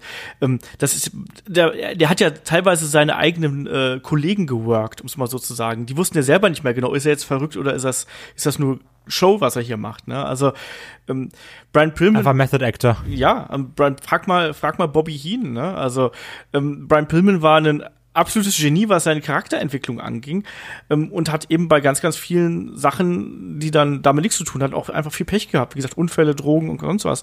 Ähm, das ist echt auch eine, eine traurige Geschichte, genauso wie auch in Owen Hart eine unfassbar traurige Geschichte ist. Ähm, ne, wir kennen die ganze, die ganze Story ähm, mit seinem, mit seinem tragischen Unfall bei Over the Edge damals der fällt da natürlich auch mit rein, weil ich glaube auch, dass ein Owen Hart eine größere Rolle hätte spielen können. Also schon davor eigentlich. Ich meine, er hat mit Bret Hart zusammen äh, Events geheadlined, aber er war nie in derselben Position wie ein Bret Hart. Und ich weiß, dass ein David jetzt schon mit den Hufen schart, wenn ich den Namen Hart äh, erwähne. Wie siehst du die Position von Owen Hart? Glaubst du, man hätte ihn irgendwann nach ganz, ganz oben drücken sollen können? Ähm, Bei Owen Hart ist es ganz schwierig bei mir, was Underweighted angeht, weil ich finde, er hatte eigentlich alle Fäden, die man haben müsste, von, von seiner Qualität her. Also er war halt in der Midcard, er war für mich immer halt auch ein guter Midcarder, spielte um IC-Belt mit. Er hatte dann halt diese Top-Fäde mit seinem Bruder und äh, hat halt geheadlined mit, mit einer super Fäde, also eine, einer der besten aller Zeiten. Er hatte dieses Rampenlicht und Owen Hart ist für mich zum Beispiel einer, wo ich sag, dem fehlte dieser, dieser It-Faktor einfach, dass, dass ich sagen würde, äh, eigentlich hätte man den viel besser einsetzen müssen. Da habe ich echt ein bisschen Problem. Ich könnte auch sagen, okay, ein bisschen prägnanter, okay, kann ich, kann ich mit leben, aber sehr underweighted sehe ich nicht. Ich glaube, das ist, das ist echt schwierig. Ich weiß, es gibt diverse Own Hard Hardliner irgendwie da draußen, ähm, die da extrem ähm, wahrscheinlich auch dagegen halten würden. Ich bin da eher auf deiner Seite tatsächlich. Ich habe Owen Hart auch nie als den ganz, ganz großen Superstar gesehen, ähm, den viele in ihm dann gesehen haben. Vielleicht auch ein bisschen Nostalgie, ich weiß es nicht. Ja, wichtig ist vor allen Dingen, dass man bedenkt, underweighted heißt ja nicht nur jemand, der halt im Ring super abliefert, sondern meistens das Komplettpaket. Ein Topstar macht halt einfach mehr aus. Das ist halt nicht nur das Mic-Work sondern und das im Ring, sondern halt auch einfach diese Star-Ausstrahlung, und dieses gewisse Etwas. Und bei Ohne Hart fehlte dieses gewisse Etwas für mich. Da gibt es halt andere in unserer Liste, wo ich sage, eigentlich hatten die es. Ja. Ich hätte noch mal eine Frage. Ja. Und zwar eine, mit der man vielleicht sogar auch diskutieren könnte, weil er doch schon viel erreicht hat in seiner Karriere. Wie steht ihr zu Kane? Weil ich finde, für das, was er aus meiner Sicht für die Company geleistet hat, ist er aus der Company-Sicht etwas underrated, wo man sagt so, ach mal, noch mal irgendwie diesen einen Run hätte ich ihm doch noch mal gegönnt. Also, weil ich meine, er hatte ja auch seine World-Title und sowas, aber da war jetzt nie so das dabei, wo du sagst, also wisst, wisst ihr, wie ich das meine? Ja, das ist nur, bei Kane ist ein bisschen schwierig, weil da sehe ich nicht, dass die Company ihn unterschätzt hat, sondern eher, dass die Fanbase Oder die Fans ihn unterschätzt hat. Genau, die, die Weil er Fans, so im Schatten des Undertakers stand oder so. genau, irgendwie. also ich glaube, ihm wird dieser Respekt äh, nicht entgegengebracht, den er eigentlich verdient hätte, meiner Meinung nach. Also eigentlich, oder das Ansehen, sagen wir eher Ansehen, weil Respekt ist ein fieses Wort in dem Moment, weil er ist einer der größten Stars der Attitude-Zeit gewesen, wenn man ganz ehrlich ist, gerade danach, und er hat halt große Fäden, er war immer wieder im Main-Event, immer wieder im, im Titelgeschäft drin, äh, er ist ein Star, der halt auch von der WWE sehr prägnant eingesetzt wurde, aber er ist halt keiner, wo halt die Fans immer sagen, ja, das ist der mega Topstar, sondern er ist halt immer einer, der, der war direkt hinter diesen Topstars auf dieser Welle aus Fansicht, vom Gefühl her bei mir. Ich glaube, du brauchst auch bei einer Promotion einfach Leute, die. Also ich würde Kane mal ganz krass auch so als Teamplayer bezeichnen. Ich glaube, der ist auch äh, ultra loyal äh, WWE gegenüber. Und ich glaube, das ist auch einfach jemand, der sich auch zu nichts zu schade gewesen ist äh, in irgendeiner Form und der auch mal äh, ja, vielleicht auch diverse Programme durchgezogen hat, die nicht so ideal gewesen sind für ihn ähm, und auch mal Niederlagen eingesteckt haben, die halt nicht so äh, perfekt gewesen sind für seinen Charakter, aber trotzdem halt immer dabei gewesen. Ich finde, ich glaube, da gebe ich euch einfach mal recht. Ich glaube, das ist wirklich so, dass er wahrscheinlich von uns Fans halt eben als jemand ist, der äh, nicht das das Ansehen bekommt und äh, nicht so wertgeschätzt wird, wie er es eigentlich verdient gehabt hätte. Weil im Endeffekt ist es doch heutzutage auch so, dass man ganz oft so, wenn man sich ein Match anschaut, also jetzt auch vor ein paar Jahren noch, ähm, dass man dann gedacht, hat, oh, Kane. So. Aber dabei. Ja, das ist halt das Problem, ja, ne? das ist ja eben ganz, ganz absurd, weil Kane ist eigentlich ziemlich geil, muss man halt eben sagen. Aber Weil, ja. ich meine, er hat ja auch diese sehr undankbare äh, Interferer-Rolle gespielt. Immer so dieses, jedes Rollins-Match, ah, guck mal, da ist Kane, schon wieder. Also, die, also, was auch so in dieser Authority-Storyline passiert ist, also da zeigt sich auch so ein bisschen das, was du gesagt hast, diese, diese Teamplayer-Art. Also er macht halt immer die Storylines, die, die er bekommt und macht sie wirklich immer gut, aber bei den Fans ist es dann auch häufig so, ja, na, Kane halt. Kann ich da vielleicht noch einen Namen einwerfen, der ein bisschen strange ist? Ja. Äh, ich erkläre den jetzt anschließend. Und zwar absolut underrated Wrestler, der bei mir eigentlich in jede Liste reingehörte, ist John Cena. Und zwar nicht aus Company-Sicht, sondern wir waren jetzt gerade bei Kane bei den Fans. Es ist absolut aus Fansicht. Ich finde, äh, mittlerweile schon ist was anderes, aber ähm, sagen wir mal vor, drehen wir das Rad ein bisschen zurück, so vor fünf Jahren und davor so äh, ab 2006 herum. Der Typ hat halt immer abgeliefert äh, hatte große Storylines, auch gerade denkwürdige, wo du halt eigentlich, das möchtest du als Fan haben. Er hatte äh, tolle Promo-Segmente, an die du dich erinnern kannst. Äh, er, er wurde immer gut eingesetzt von der Company, mehr als gut, manchmal auch zu gut. Aber was halt dabei äh, verloren gegangen ist durch den Frust, weil er halt so extrem als Superman dargestellt wurde, oft, ähm, war einfach, dass er auch ein verdammt guter Wrestler ist. Das heißt nicht unbedingt vom technischen her, dass er 1000 Moves hat oder so, aber er hat sehr, sehr viele unfassbar gute, spannende Matches abgeliefert.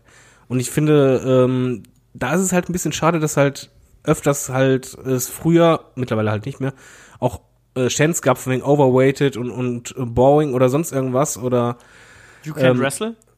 You Can Wrestle, genau. Und das finde ich halt, ist, ist schon für mich underrated, weil halt einfach aus Fansicht ihm eigentlich nicht der Respekt große Zeit lang gegenüber erbracht wurde, den er eigentlich verdient hätte. Halt auch, weil er so prägnant dargestellt wurde und so weit äh, prominent in, in der Liste nach oben immer äh, gesetzt wurde. Aber er war verdammt gut immer im Ring.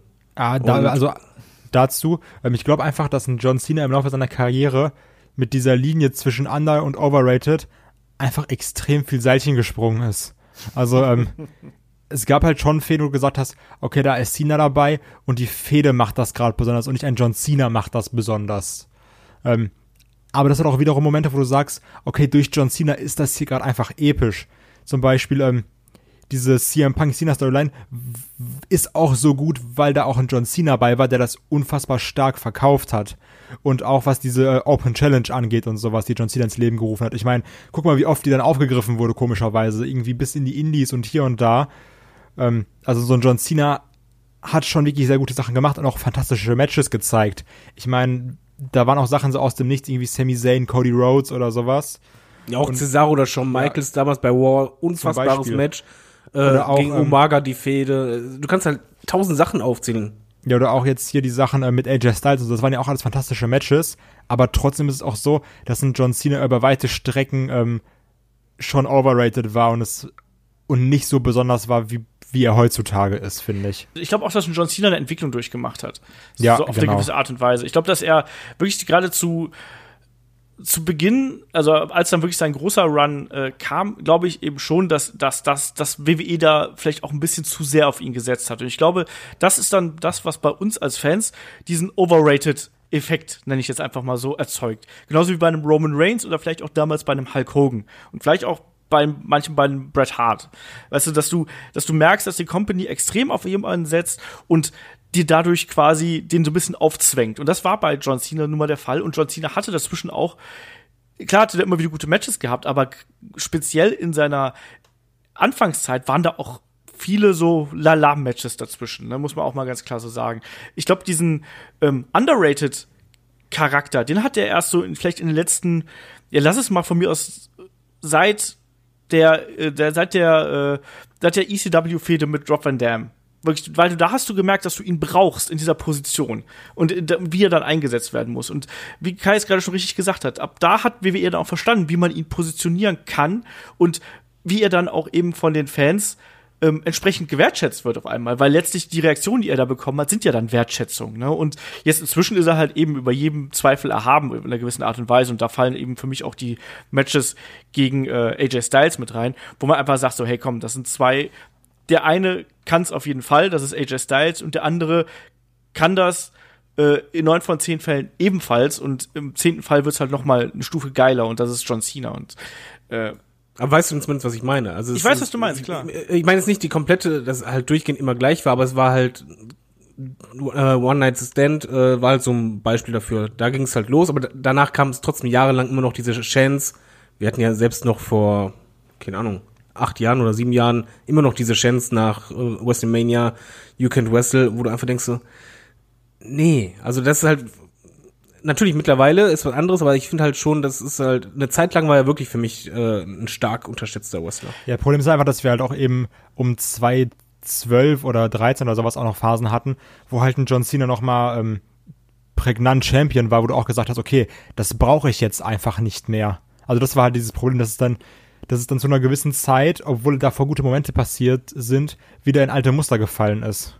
Natürlich, äh, ist halt nur, wie soll man sagen, mich haben einfach, äh, oder das habe ich im Hinterkopf, aber die, diese You Can't Wrestle äh, Chants sauer aufgestoßen, weil das eigentlich der Chant, meiner Meinung nach, der halt einen Wrestler am meisten verletzt und äh, der am härtesten ist. Ich glaube, es gibt eigentlich nichts Schlimmeres, was du chanten kannst. Ich finde das total, also ich finde, das ist äh, ein ganz, ganz furchtbarer Chant. Also ich finde, das ist, dem, dem Wrestler sollte da so ein Chant eigentlich total am Arsch vorbeigehen, muss ich ganz ehrlich sagen. Weil das ist absolut unqualifiziert und da, wer das schreit, der hat's halt nicht verstanden. was ich jetzt gerne machen würde, um einfach einmal gleich eine Brücke zu schlagen. Ich würde David einmal den Ball zu ähm, Neville zuspielen, weil der hat so noch aufgeschrieben bei Underrated. Kannst du erklären, warum? Weil ich nämlich gleich daraus meine Brücke bauen möchte. Dann baut ihr mal. Darf ich noch vorher wenigstens noch kurz zwei Namen an, nennen, damit wir die hier äh, von der, vom Deckel haben?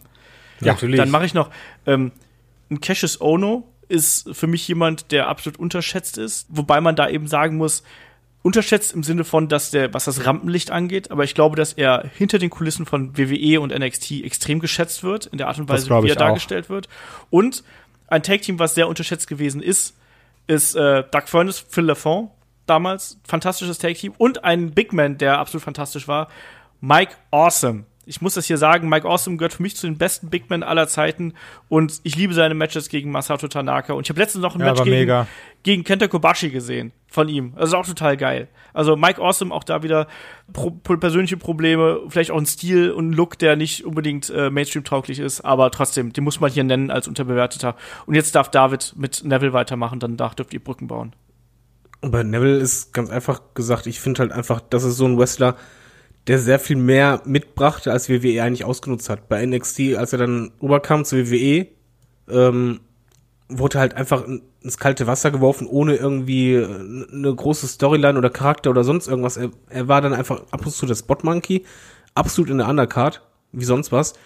Ähm, später, wo dann Tour of Five Live kam, äh, war er ein fantastischer Champion, der aber auch da eigentlich in meinen Augen nicht dieses Spotlight bekommen hat, beispielsweise bei WrestleMania in der Kickoff-Show und, und so.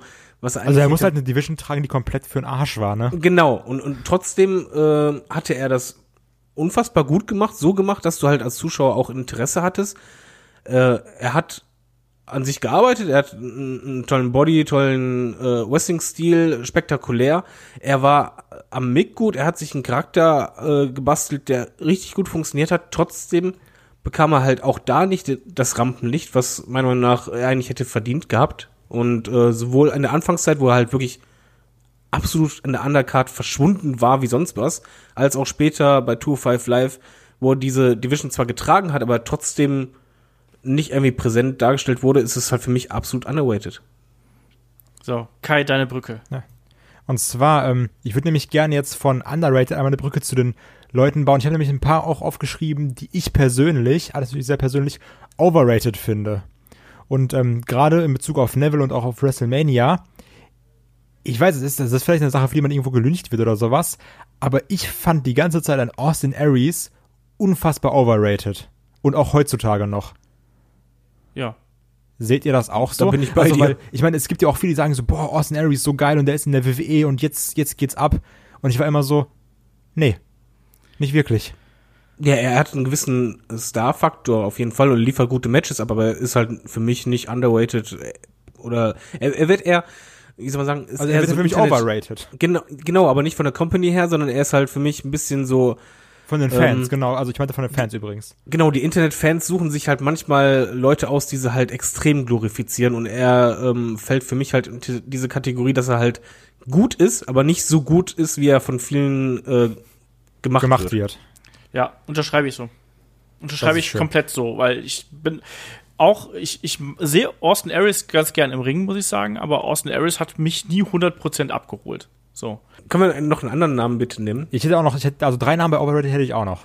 Ja, wir müssen jetzt ja jetzt eh so ein paar Namen durch, wo man jetzt ein bisschen diskutieren kann. Dann, äh, wer möchte zuerst? Der machen wir David, ich weiß ja gerade dran.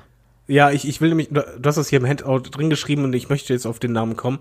Und zwar The Miz. Und das ist für mich halt ähm, schwer zu erklären, warum underrated, weil eigentlich wird er super dargestellt. Er, er ist in der äh, Midcard derjenige, der äh, die Titel bedeutsam macht. Er ist derjenige, der sehr viele Promotermine hat.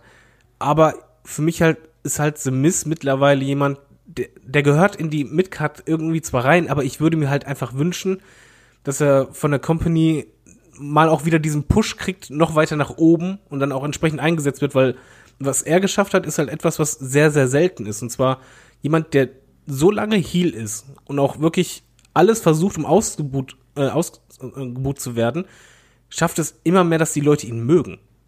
Und dass, dass die Fans ihn sehen wollen und auch anerkennen, wenn man ganz ehrlich ist, als er angefangen hat, das, das war Grütze, was er abgeliefert hat, aber er hat sich immer verbessert, immer bessere Matches, immer bessere Fäden abgeliefert.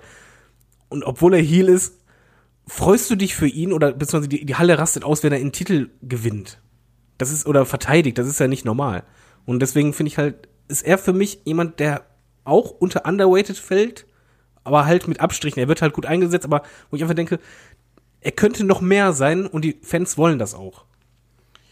Ja, ich glaube ich glaub auch, dass kein Fan würde sich beschweren, wenn The Miz irgendwie den Champion-Titel äh, sich irgendwann umschnallen würde. Ich glaube, WWE weiß auch da, was man von ihm hat. Und äh, ich, wie du gesagt hast, das ist irgendwie so ein zweischneidiges Schwert. Ich glaube, dass The Miz in der Position, in der er jetzt gerade ist, der braucht nicht unbedingt äh, den Titel, um äh, absolut top zu sein. Ich warte halt echt darauf, dass irgendwann mal wieder dieser Punkt kommt, dass man sagt, du, jetzt drücken wir den mal nach oben. Ich, ich, Ja, Money in Genau, the Bank. das meine ich. Diesen einen Moment Ja. möchte ich noch mal haben. Ich möchte, äh, als Fan sage ich, alles super, WWE macht alles richtig, aber jetzt gibt ihn einmal diesen fetten Push noch mal. das wird noch kommen. Ja, aber ich meine, also zu wem wird denn besser der Mann, also zu wem würde denn besser der Money in the Bank Koffer passen als zu The Miz? Ja. Also, das, das, Ja. das ist doch prädestiniert dafür. Und dann am besten ein Cash-In gegen Daniel Bryan. Also, sind wir mal ehrlich. Das, das wär's doch. Also, Würde ich du hättest nehmen. auch die Storyline für das nächste halbe Jahr. Ja. Ohne Probleme. Ich hoffe es. Aber jetzt kommst du erstmal mit deinen Overweight. Mal Genau. schauen, ob, ob ein Name auftaucht. Ich glaube es nicht. Ja. Also ich, ich nehme jetzt erstmal denjenigen, den ich noch am unspektakulärsten in meiner Liste habe, der mir auch gerade wieder aufgefallen ist, wo ich gedacht habe, warum denke ich eigentlich an den? Ähm, Jack Swagger. Den fand ich unfassbar langweilig. Und ich habe nicht verstanden, warum der Mann in the Bank gewonnen hat Danke. und World Heavyweight Champion wurde. Ich sag da nichts zu, ich stimme dir nur zu. Ich hab's absolut genauso gesehen. Ich hab's damals nicht verstanden. Auch den Title One habe ich nicht verstanden. Ich wusste nicht, was WWE in ihm sieht. Also ich fand, war auch kein Wrestler, wo ich gedacht habe, Mann, den gucke ich mir aber gerne an. Genau, die Matches waren nicht besonders. Ich finde auch, er hatte nie den It-Faktor. Am Mikrofon war er nicht besonders. Es, es fehlt halt für mich alles, was halt äh, diesen Sprung rechtfertigt. Ja, ich fand ihn ganz Olaf? okay. Ich fand ihn ganz okay. Ähm, ich habe auch gehofft, dass man mehr aus dem Title Run macht. Letztlich hat man nichts draus gemacht und danach war er dann irgendwann langweilig. Ist so. Ich fand dann noch mal natürlich, als er dann mit We the People dann noch mal mit Sepp Coulter zurückgekommen ist, da fand ich wiederum die Vignetten, weil die so ein bisschen kontrovers waren, äh, interessant. Ja, das stimmt. Aber also da, war- das war der eigentlich so die interessanteste Phase für mich, wo er dann wirklich noch mal ein bisschen Ecken und Kanten gezeigt hat. Einfach, ja, und dann hat man ja relativ schnell auch wieder einen Stecker gezogen, so dank seiner äh, Drogenverfehlung damals. Und dann war die Geschichte ja gelaufen. Jetzt aus heutiger Sicht, ich habe mir jetzt letztens, habe ich ihn noch mal in irgendeiner Indie-Show, glaube ich, aus, aus England oder Irland gesehen. Ich weiß gar nicht mehr genau, wo das war. Ähm, der, der wirkt halt komplett austauschbar inzwischen, muss ich ganz ehrlich sagen. Und das war Ja, ich habe den mal bei ähm, WCPW, glaube ich, gesehen. Ja, das kann sein. Und das war auch so, ey, es gibt mir halt gar nichts. Also, ganz ehrlich, da kannst du auch irgendwie den Hausmeister in den Ring stellen. Also, es war Ja. irgendwie nichts, wo du gedacht hast, wow, das ist jetzt super. Ähm, um jetzt, also ich hätte jetzt noch mal einen Namen, bevor ich gleich meinen Meganamen droppe, haha, ähm, wo wir, glaube ich, uns auch alle einig sind, oder? Alberto Del Rio. Unfassbar unsympathischer. Kotzbrocken. Arschloch. Der, der einen nix gibt. Also mir hat der schon damals nichts gegeben. Als der Rumble gewonnen hat, saßen meine Frau und ich nur da und haben gedacht, warum? Ja, also das, das war einfach langweilig. Das, der hatte auch keine Reaktion gezogen. Und nee, absolut, also für mich absolut overweighted. Ich fand den zu Beginn extrem gut, als der anfangs debütiert ist gegen Rey Mysterio. Und dann ist aber auch relativ schnell die, äh, ja, meine Motivationskurve Richtung äh, Alberto Del Rio auch sehr schnell in den Keller gegangen. Also dann hat es auch irgendwann nicht mehr funktioniert. Ich fand aber seine Matches durchaus unterhaltsam, weil ich bin ja so ein Mensch, der äh, dieses Bearbeiten von Körperteilen mag. also Insofern- schlecht wresteln konnte der echt nicht. Also zum Beispiel, ich war auch großer Fan immer des Cross-Arm-Breaker oder sowas. Ja, das passte schon. Ähm. Kai, wen hast du denn da noch auf deiner Liste? Jetzt bin ich gespannt. Ich habe noch zwei Namen, über die wir hier noch auf jeden Fall sprechen müssen. Okay. Ich habe jetzt noch auf meiner Liste ähm, Bobby Roode, den ich auch aus Fansicht unfassbar overrated finde. Ist er das Weil noch? bei- Ich, Moment mal, ist, ist er overweighted oder war, inwiefern war der denn ich sag mal, overweighted ich sag war, mal, war der, er, oder er war bei den, also gut, dann, dann war er overrated. Momentan sind doch alle so, ey, ganz ehrlich, Bobby Roode ist mir halt egal. und ich finde, das ist auch, was er ist und was er für mich lange Zeit war. Also ich kann verstehen, wenn man sagt, okay, als, als Ziel oder sowas mit so arroganter Typ, nachvollziehbar, aber ich fand auch im Ring hat er mir nichts gegeben und auch jetzt, seitdem der Man-Roster ist, unfassbar irrelevant. Und trotzdem sind immer noch Leute, die sagen, boah, Bobby Roode, Main Eventer. Also ich, ich finde nicht, dass er overweighted ist, weil das Einzige, was bei ihm halt wirklich extrem over war, ist halt der Theme-Song gewesen. Aber halt auch während der Matches, auch bei NXT war es nicht so, dass es die Leute den abgefeiert haben und äh, geschändet haben, dass er ein Wrestling-Gott ist oder so. Ich glaube, das ist einfach, jeder hat halt gesehen, er ist ein solider Worker. Äh, er hat auch die, die Superstar-Ausstrahlung. Aber er wurde, glaube ich, von den Fans nie als, oder zumindest von der Masse an Fans nie höher einge eingeschätzt oder eingesiedelt, als er eingesetzt wurde. Ja. So, jetzt habe ich aber, wir haben noch zwei Namen, über die wir reden müssen. So. Jetzt wird Olaf spannend. sagt, wir müssen reden. Genau, wir müssen reden. Erstmal, CM Punk. Meine Meinung zu CM Punk ist inzwischen, also ich, ich war immer ein riesen CM Punk-Fan. Also für mich ist CM Punk jemand, der eine unfassbare Ausstrahlung mitbringt, der am Mikrofon äh, wahrscheinlich einer der, der besten der letzten zehn Jahre ist. Ähm, und der im Ring, ich sag's mal, gut ist. Wobei, wenn ich jetzt sage gut, äh, ich finde, dass es diverse Leute gibt, die das, die deutlich besser sind als ein CM Punk, aber davon mal abgesehen. Aber was, worauf ich hinaus möchte, ich, wie seht ihr die aktuelle Position eines CM Punk? Ich finde, dass er aus heutiger Sicht, also wenn man ihn jetzt wieder zurückbringen würde, würde das natürlich einen riesen Bang haben auf die Art und Weise. Aber ich finde, dass, dass er inzwischen auch gerade von den Fans sehr auf einen Sockel gehoben wird. Klammer auf, overrated, Klammer zu. Seht ihr das auch so? Weil David, äh, weil Kai jetzt ohnehin sagen würde, ja, äh, nein, frage ich David zuerst. Ich sehe ihn nicht als overweighted an. Ich sehe ihn auch nicht als underweighted an. Ich sehe ihn genau so an, wie er eingesetzt wurde. Er hat halt den Titel in der Rekordzeit gehalten. Er hatte äh, riesengroße Storylines. Er hatte immer wieder den Fokus auf sich. Er hatte auch abgeliefert. Er ist am Mikrofon. Ich liebe Promos von CM Punk. Äh, er hat auch viele sehr starke Matches abgeliefert, auch viele, die halt so okay waren. Aber für mich ist es halt ein absoluter äh, Topstar, der halt auch immer in Main Event reingehört. Ich, ich meine ja auch gar nicht aus, da, aus damaliger Sicht, sondern ich meine aus heutiger Sicht. Genau. Und jetzt ähm, aus heutiger Sicht ist es halt so, ich finde nicht, dass er glorifiziert wird. Ich glaube schon, dass die Leute ähm, ihn einfach gerne wieder in der WWE sehen würden. Ich auch, gebe ich ganz ehrlich zu. Diese CM Punk Chance, ich glaube, die sind in dem Moment nicht die ganze Zeit auf ihn bezogen oder von wegen, ja, er ist der, der Beste überhaupt und besser als jeder andere, sondern ich glaube einfach, dass ähm, die CM Punk Chants sind eigentlich nur, äh, wie soll man sagen, ein Werkzeug. Du hast halt einfach das übernommen, um deinen Unmut zu zeigen. Und in dem Aber die Moment, wenn doch du fast halt, gar nicht mehr. Also, die hat man ja schon sehr, sehr lange nicht mehr gehört. Warte mal auf Money Ja, in the Bank. Ja, gut, Money klar, in ist halt Chicago, ne, ganz Nein, aber äh, es wurde halt eine Zeit lang einfach benutzt als Werkzeug, um halt zu sagen, von wegen so, hör mal, wir wollen den zurück und äh, gewisse Kritikpunkte, die er geäußert hat, sehen wir halt ähnlich oder halt äh, die, diesen Frust. Ähm, ja, ich äh, sag mal einfach so, CM Punk war die Symbolfigur nach seinem Abgang für den Frust vieler Fans. Kai. Ja, Also ich sehe es einfach so, ähm, also alles, was David gesagt hat und für mich auch einer der wichtigsten Wrestler aller Zeiten, weil er es einfach geschafft hat, halt in, gerade in so einem Jahr 2011 Wrestling wieder Mainstream und cool zu machen, was du erstmal schaffen muss, was auch, glaube ich, seitdem keiner mehr so geschafft hat. Ähm, die Sache ist einfach, dass halt heutzutage auch viele, dass halt diese, bei diesen Fans so diese krassen Lager gibt, wo die einen sagen so, okay, ich würde CM Punk bis auf den Tod verteidigen und selbst wenn jetzt jemand abstechen würde, würde ich sagen so, ey, aber war halt CM Punk, hat er gut gemacht. Und diese andere Seite, die sagt, ähm, oh ja, CM Punk, oh Pussy und äh, UFC und das kann er nicht. Also, dass da eigentlich gar nicht mehr um die Person diskutiert wird, sondern nur noch um dieses, um dieses Fantum. Die einen sagen, oh, der ist so krass, und die anderen sagen, boah, ihr geht mir auf den Sack, weil ihr den so abhypt. Ich glaube, das liegt aber auch ein bisschen am Internet, weil im Internet ja, nein, ganz- eben, deswegen ja. Und ich meine, weil es, es gibt ja dadurch schwarz-weiß. Also, Ja. wenn man ehrlich ist in den Kommentaren, das ist immer schwarz-weiß. Ich meine, das ist, ich glaube, das ist auch das, was Olaf dann so ein bisschen mit glorifiziert meint. Genau. Dass halt Leute dieses, den, ähm, dass halt Leute ihn overhypen. Also, ich meine, alles, was David halt gesagt hat. Und ich meine, es gibt, ist ja auch, also gibt ja auch genug Gründe dafür, warum ich immer diese sage, so, oh, CM Punk, bester aller Zeiten und sowas, was natürlich auch einfach Spaß macht. Es ist, ist ja auch so meine Rolle, sage ich mal. Es, es wird ja, also, was wäre ein Podcast mit mir, wenn ich nicht CM Punk erwähnen würde? Wäre, würde keinen Sinn machen.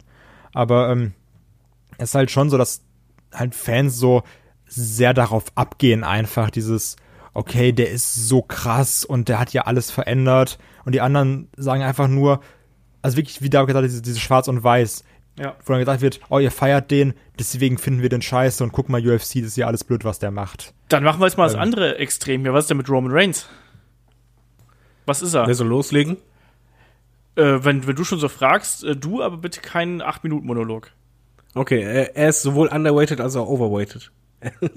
er, ist, er ist von der Company overweighted, was die Platzierung angeht und einfach dieses, diese extreme Darstellung, ähm, diese, dieser extreme Superman und er ist underweighted von den Fans oder zumindest von Teilen der Fans, die halt vergessen, dass er auch einfach ein verdammt guter Wrestler ist und halt dieses ganze Gesamtpaket mitbringt, wobei ich da wieder auch die Crowd in Schutz nehme. Wenn Roman Reigns ausgebuht ist, und darauf weise ich immer gerne hin, weil ich es auch machen würde, dann ist es, das Buhen ist nicht immer gegen diese Person. Und äh, es geht vor allen Dingen eher gegen das, wofür die Person steht, und das ist halt dieses overweighted Booking oder dieses Extreme. Und äh, deshalb ist Roman Reigns für mich ein Charakter, der wo sehr viel Schwarz auf Weiß trifft, einfach von, von beiden Lagern und wo die Wahrheit in der Mitte liegt. Kai, wo ist deine Wahrheit? Irgendwo dort draußen, bei den UFOs. Ja. Genau, also besser kannst du eigentlich nicht zusammenfassen, dass man jetzt sagt, er ist halt aus der Com also die Company overrated ihn natürlich, weil, er- weil er so unfassbar überpräsent ist und hier nochmal und da nochmal und The Big Dog und nochmal The Big Dog und The Big Dog, was ich übrigens hasse, ist einer der schlimmsten Namen aller Zeiten. Ähm, und die, also es ist ja einfach Kult geworden, Roman Reigns zu haten. Und das ist so ein bisschen dieser Selbstläufer dabei. Also du bist halt in der Halle, zum Beispiel jetzt auch als ich in London war oder sowas, es kommt halt eine scheiß Werbung, ne? Von einer Actionfigur von Roman Reigns und die ganze Halle buht einfach. Also es ist, also, es ist einfach Kult geworden, Roman Reigns auszubuhen, weil das ist so ein bisschen wie mit Cena, dass du sagst, alles, was ich an WWE nicht mag, lasse ich Roman Reigns spüren. Weil Roman Reigns ist die personifizierte. WWE. Geht es denn darum, das Roman Reigns spüren zu lassen oder das WWE spüren zu lassen? Weil bei mir persönlich ist es zum Beispiel so, dass Roman Reigns für fast alles dafür steht, was ich an der WWE nicht mag. Und ich eigentlich, wenn ich buhe, die Company ausbuhe, um halt das quasi, ein, wie soll man sagen, das Gegenteil von dem zu machen, was die unbedingt von mir wollen und was die mir verkaufen wollen. Also bei mir geht's wirklich darum, dass er für mich ein Symbol ist. Das geht nicht gegen ihn direkt. Ja, das ist, so ist es halt eben auch. Es geht eigentlich nur darum, dass du Roman Reigns steht in dem Moment für Vince McMahon, wenn man es jetzt mal ganz platt auf Internet Deutsch irgendwie formulieren möchte. Und du würdest Vince McMahon halt eben ausbuhen in dem Sinne, du verstehst uns nicht, hör uns doch endlich zu, wir buhen hier und du setzt uns trotzdem noch sowas vor. Und Roman Reigns ist einfach nur noch, wie du gerade gesagt hast, ein Symbol. Und ich glaube, die Positionierung zwischen Overrated und Underrated hast du absolut richtig getroffen gerade. Er ist nix vom, also er ist beides und dadurch nix von beiden so richtig, ne? Also so ein, so ein Paradoxon, weil wir auf der einen Seite ist es ja nun mal so, dass er gute Matches abliefert, auf der anderen Seite aber ne, ist er eben dann auch so prägnant in den Shows eingesetzt, dass er einem auf den Keks geht.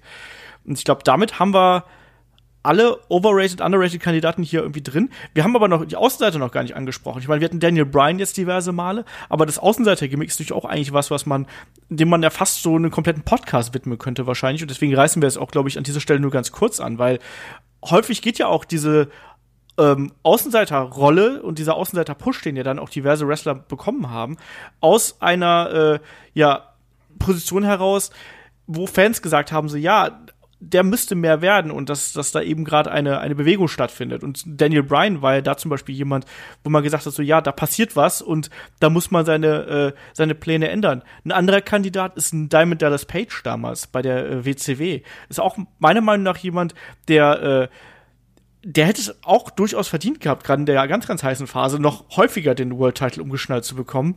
Ähm, ja, schlimmer war das der WWE One. Ja, da, darüber wollen wir gar nicht reden, das war ja ganz grauenhaft.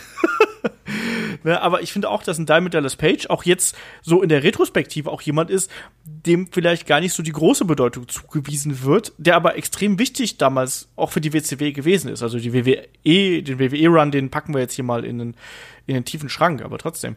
Ähm, da können wir auch wiederum fragen, wo packen wir denn einen Rey Mysterio hin, der ja auch das Außenseitertum quasi äh, nochmal auf ein neues All-Time-High gebracht hat, Kai? Boah, das ist eine sehr gute Frage. Also, weil. Also, ich, ich würde ihn nicht mal als under- oder overrated bezeichnen, sondern er hat halt das geschafft. Also, er hat halt genau das erreicht, was ein Rey Mysterio, finde ich, erreichen kann. So, ich, ich finde, er hätte schon so vielleicht einmal einen World Title bisschen prägnanter halten können und gerade nicht den WWE-Titel irgendwie nach 17 Sekunden wieder an Cena zu verlieren. Ähm, oder den World Heavyweight-Titel nach 10 Sekunden wieder an Kane zu verlieren. Also es war schon häufig so ein blöder Moment für den, für den Rey Mysterio. Aber ich finde, er hat halt in seiner Karriere schon so die Sachen erreicht, die man erreichen kann oder die man erreichen möchte. Ja, also klar, dieser erste World Title Run dann, wo er quasi dafür äh, Eddie Guerrero so in die Bresche gesprungen ist, wo er da so extrem über diese Schiene gegangen ist, kann man mögen oder nicht, aber ich glaube auch, dass ein Rey Mysterio allein ob seines Charakters und ob dieser Art und Weise, wie man ihn vermarktet hat, dass er, glaube ich, einfach jemand gewesen ist, der in diese Position gehört hat und dass der auch, der ist ja auch kein schlechter Wrestler. Also der, klar war er dann irgendwann so dieses One-Trick-Pony, was irgendwann immer dasselbe abgespielt hat. Aber trotzdem kann der auch gute Matches worken. Das haben wir jetzt auch zuletzt noch mal gesehen, wo der in, in die Indies aktiv gewesen ist. Also, ich weiß nicht. David, willst du da noch was zu sagen? Bei mir ist Way Mysterio ein bisschen overweighted sogar. Okay. Muss ich zugeben. Es, er hat halt wirklich das erreicht, was ein Way Mysterio erreichen könnte, sogar noch mehr. Äh, halt wegen Eddie, würde ich halt sagen. Eigentlich war er teilweise in Regionen, wo er für mich halt nicht hingehörte. Also ich habe kein Problem damit, er ist halt für mich so leicht overweighted. Wenn ich noch als Außenseiter einführen möchte, der für euch wahrscheinlich gar nicht dazu passt, ist für mich noch Jeff Hardy im Übrigen. Weil bei ihm war halt schon so, dass du ähm, bevor er den großen Titel gewonnen hatte, war es halt so zwei Jahre lang immer, dass er in der Midcard war, aber von den Fans eigentlich, man wollte ihn höher sehen. Und das war längere Zeit und dann kam halt irgendwann diese Storyline, wo halt dann quasi vom Außenseiter oder von leicht underweighted äh, Wrestler er dann diesen Spot bekommen hat. Ja, das äh, unterschreibe ich so. Auch sein Title Run geht ja da in die, oder sein, sein Title Jagd ja vor allem, geht ja da in diese Richtung. Äh, wen ich da noch nennen möchte, ist jemand wie der äh, Sean Waldman. Ne? Also One Two Three Kid, X-Pac Six, wie auch immer. Der ist auch für mich jemand, der extrem gut im Ring sein konnte, wenn alles richtig gut lief. Also der äh, durchaus begabter, begabter Mann im Ring gewesen ist, aber der auch nie der eher so diese Sidekick-Rolle immer übernommen hat, ne? der immer so ein bisschen Nebenrollen gehabt hat und natürlich im Internet gern die X-Pack Heat, ne, die begründet hat. Und das ist auch ein bisschen was, was glaube ich ähm, den Leistungen, die er im Ring gebracht hat, nicht ganz gerecht wird. Ich glaube, da muss man auch mal sagen, dass der hat auch sehr viele gute Matches abgeliefert und äh, war ein sehr talentierter Mann. Natürlich war er teilweise auch ein bisschen nervig. Und Paulo mit China hätte es nicht sein müssen, aber. Oh, einen Film abgeliefert, ja, wollte ich gerade sagen. Oscar. Ja, und dann fallen natürlich noch so die ganz krassen Außenseiter rein, die wir jetzt, glaube ich, einfach so mal ganz kurz nennen müssen. Sowas wie ein Barry Horowitz, wenn man sich an den noch erinnert. Oder eine Spike Dudley, glaube ich, auch so jemand, einfach den Publikumsliebling, äh, einfach weil er ob der körperlichen Konstitution damals bei der ECW. Aber ansonsten würde ich sagen, wir beschließen einfach hier den Overrated, Underrated Außenseiter-Podcast. Oder hat noch jemand was zu ergänzen, Kai? Möchtest du noch was sagen? Nee, Ich habe Nee. alle genannt, die ich genannt habe. Und ich finde Austin Aries sehr overrated. Ja, also ich fand es vor allem jetzt zuletzt nervig, als er der Belt Collector gewesen ist. Da war es dann irgendwann für mich echt drüber. Dann würde ich sagen, äh, gehen wir zu den Fragen über. Ihr wisst, äh, Fragen schickt ihr an fragen.headlock.de, ansonsten äh, über unsere Kanäle, die ich hier schon genannt habe. Äh, YouTube, Instagram, ähm, Brieftaube, ähm, was haben wir noch? Ähm, ICQ. ICQ, Facebook natürlich gibt's auch noch. Ähm, schreibt uns da einfach. Der gute Kai, also der Kai Michael, hat das sogar über, über die Kommentarfunktion bei headlock.de getan und äh, dafür sind die Fragen etwas liegen geblieben. Tut mir leid. die habe ich nicht so gesehen. Ähm, und zwar fragt er, wie deutschtauglich ist das WWE-Network? Also sprich, wie sehr ist das auf den deutschen Markt ausgerichtet? Ich würde da mal sagen, inzwischen ein bisschen mehr, weil du hast ja immerhin jetzt äh, sehr schnell die äh, deutschen Kommentare und auch den Live-Kommentar und so. Ansonsten Menüs und Konsorten sind nach wie vor eben Englisch. Äh, die alten Events sind alle auf Englisch. Ich weiß gar nicht. David, äh, wie deutschtauglich ist für dich das WWE Network? Ich wusste genau, dass du mich fragen wirst. Natürlich, weil ich ein Arschloch bin. Als, jemand, der nicht so, so super Englisch kann, ich weiß es ehrlich gesagt nicht, weil ich ähm, auch nie nachgeschaut habe, ob irgendwie die Serien Untertitel haben oder, oder nicht, äh, weil ich also, so schlecht mein Englisch ist. Wrestling gucke ich doch am liebsten auf Englisch und auch die Dokus und ich finde aber, was man halt sagen kann, jemand, der halt nicht perfektes Englisch kann, aber so ansatzweise, wird damit trotzdem glücklich, weil gerade in Dokus und Co. ist das ein sehr leicht zu verstehendes Englisch von der, von der Sprache her. Also es ist, wird immer sehr deutlich gesprochen und sehr ähm, langsam und halt nicht mit einem starken Dialekt oder sonst irgendwas. Äh, von daher, äh, ja, zum Deutsch kann ich nichts sagen, weil ich bin kein Fan vom deutschen Kommentar. Ich auch nicht. Und das ist auch, das klingt jetzt total herablassend, wenn ich das so sage. Ich kann es nicht verstehen, wieso Leute ähm, Wrestling-Events auf Deutsch gucken. Das ist gar nicht böse gemeint gegen die deutschen Kommentatoren, die machen alle einen guten Job, aber für mich ist Wrestling etwas, was ich extrem mit englischem Kommentar verbinde und deutscher Kommentar fühlt sich für mich im Wrestling-Zusammenhang in neun von zehn Fällen nicht richtig an. Ist wie Fremdgehen. We- Weißt du, wie- der Unscheiß das ist ganz lustig, weil meine Frau, die ist halt nicht gerade die Englischleuchte schlechthin. Ähm, aber Deswegen seid ihr hatten zusammen. Halt, ja, genau deswegen.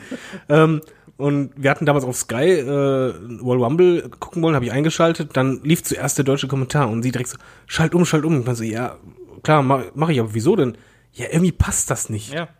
Obwohl sie es nicht versteht, wollte sie halt einen Jim Ross und Jerry Lawler hören, weil es einfach irgendwas nicht passte. Sie, sie meinte auch, diese Bezeichnung haben sie halt einfach gestört, wenn halt irgendwie Weltschwergewicht-Champion na, na, na, und so. Ja, also ich sage nach wie vor so, mein ein Carsten Schäfer war die Stimme meiner Kindheit wahrscheinlich, aber irgendwie die Stimmen Von meiner fast Jugend. allen, glaube ich. Ja, aber die Stimmen meiner Jugend sind halt äh, Jim Ross und Jerry Lawler. Also, muss mal so ganz krass auszudrücken. Ähm, und der Kai Michael fragt aber auch noch, um hier noch zum Fragenblock weiterzukommen hier. Äh, was haltet ihr davon, Roman Reigns zum Authority Guy zu turnen? So, das wäre ja so die gängige Variante, wie man es damals mit Austin gemacht hat oder sowas in der Richtung. Ähm, Kai, glaubst du, das würde einem Roman Reigns Charakter helfen?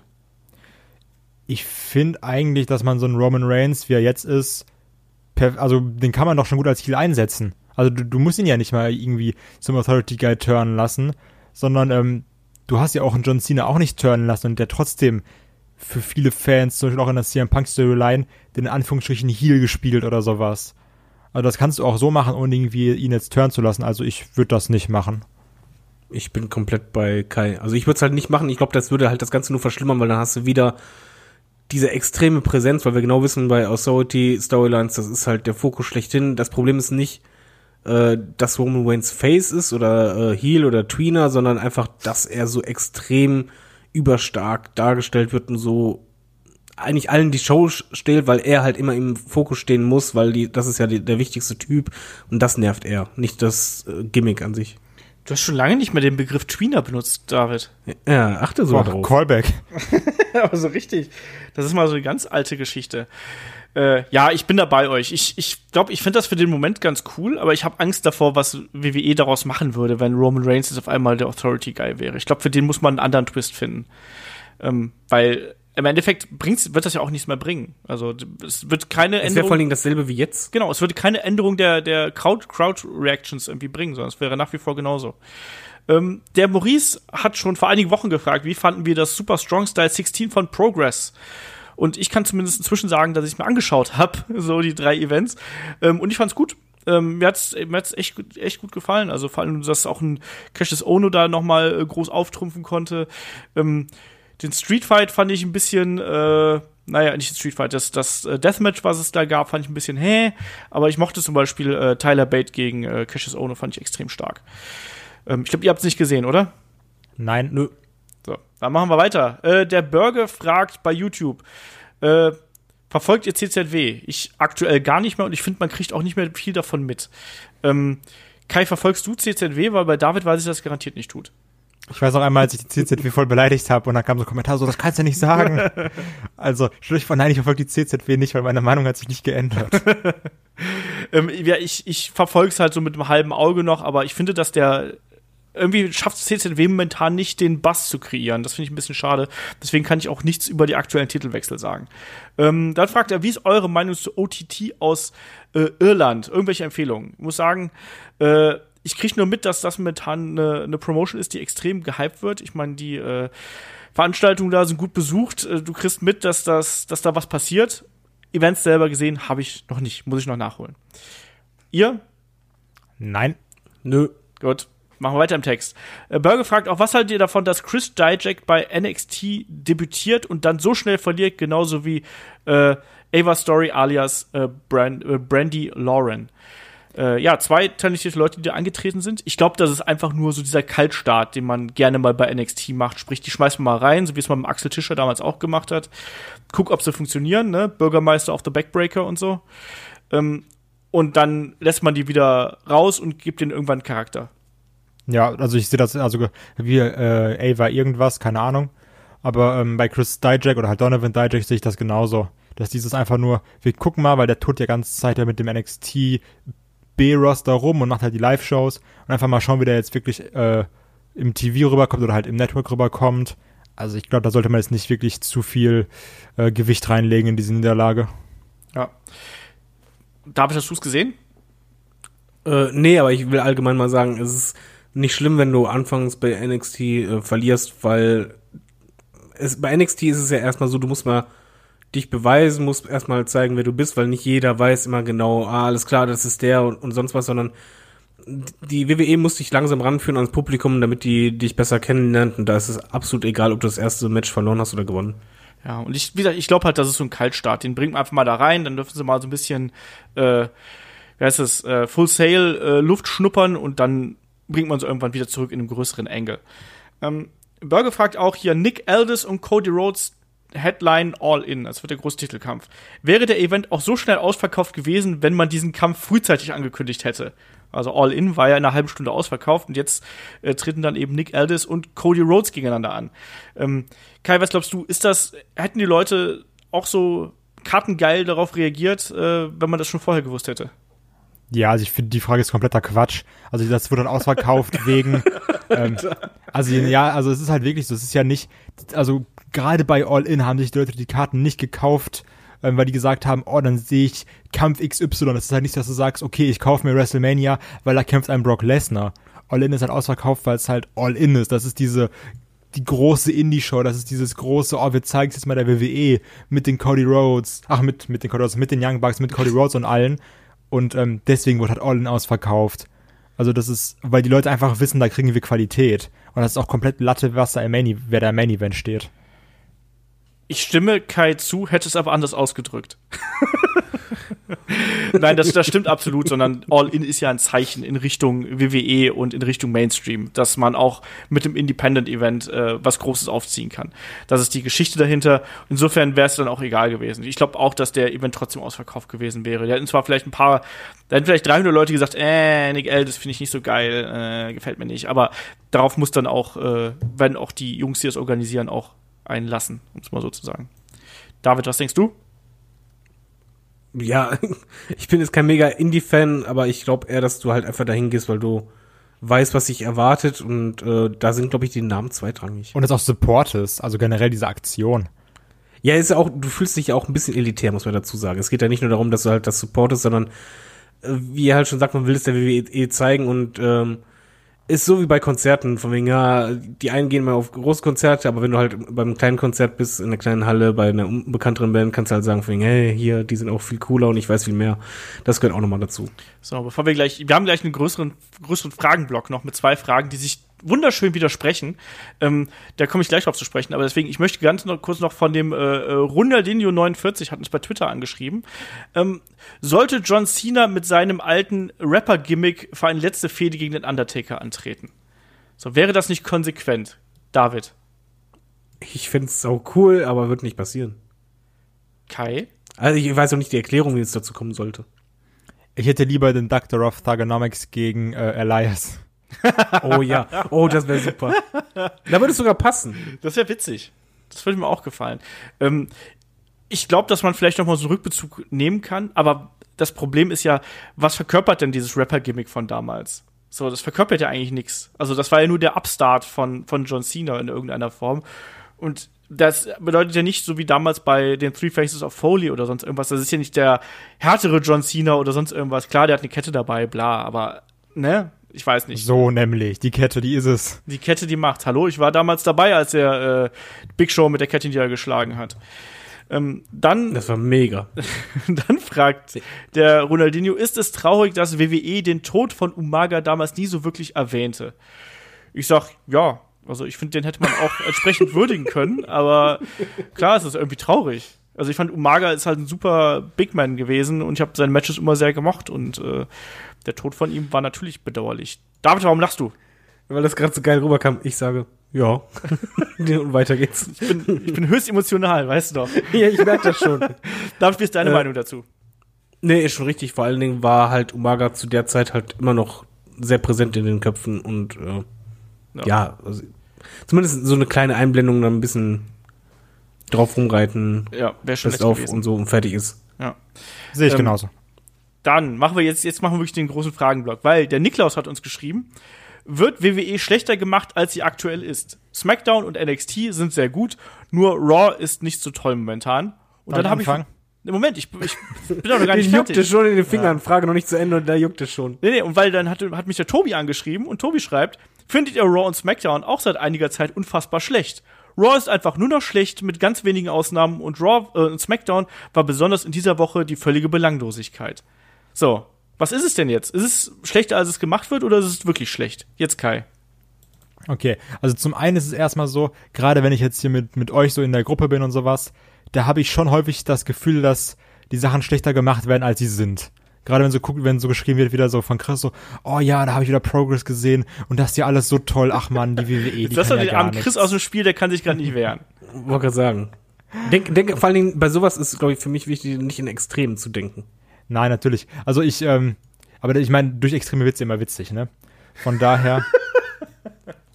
ist, also, großer Chris. ist es halt auch schon so, ähm, ich sehe es so, dass Raw auf jeden Fall schlecht ist und ich muss auch zustimmen. Also ich habe trotzdem meinen Spaß mit vielen Sachen. Ich habe meinen Spaß mit Rollins, ich habe meinen großen Spaß mit Elias und sowas, aber klar, es ist halt auf diese drei Stunden schon vieles Belangloses dabei, was halt blöd ist bei einer Show, die drei Stunden geht. Sehe ich komplett so.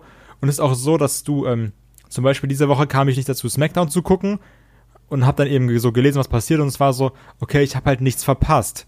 Ähm, aber ich muss trotzdem sagen, dass wir auch in den letzten Wochen wieder nochmal so ein so einen Aufschwung hatten mit vielen guten Sachen, wo wir auch Matches in den Weeklies hatten, wo du gesagt hast, ey, das ist halt gerade Smackdown oder sowas und ihr kämpft Daniel Bryan gegen Samoa Joe und Big Cass war auch noch dabei, schade.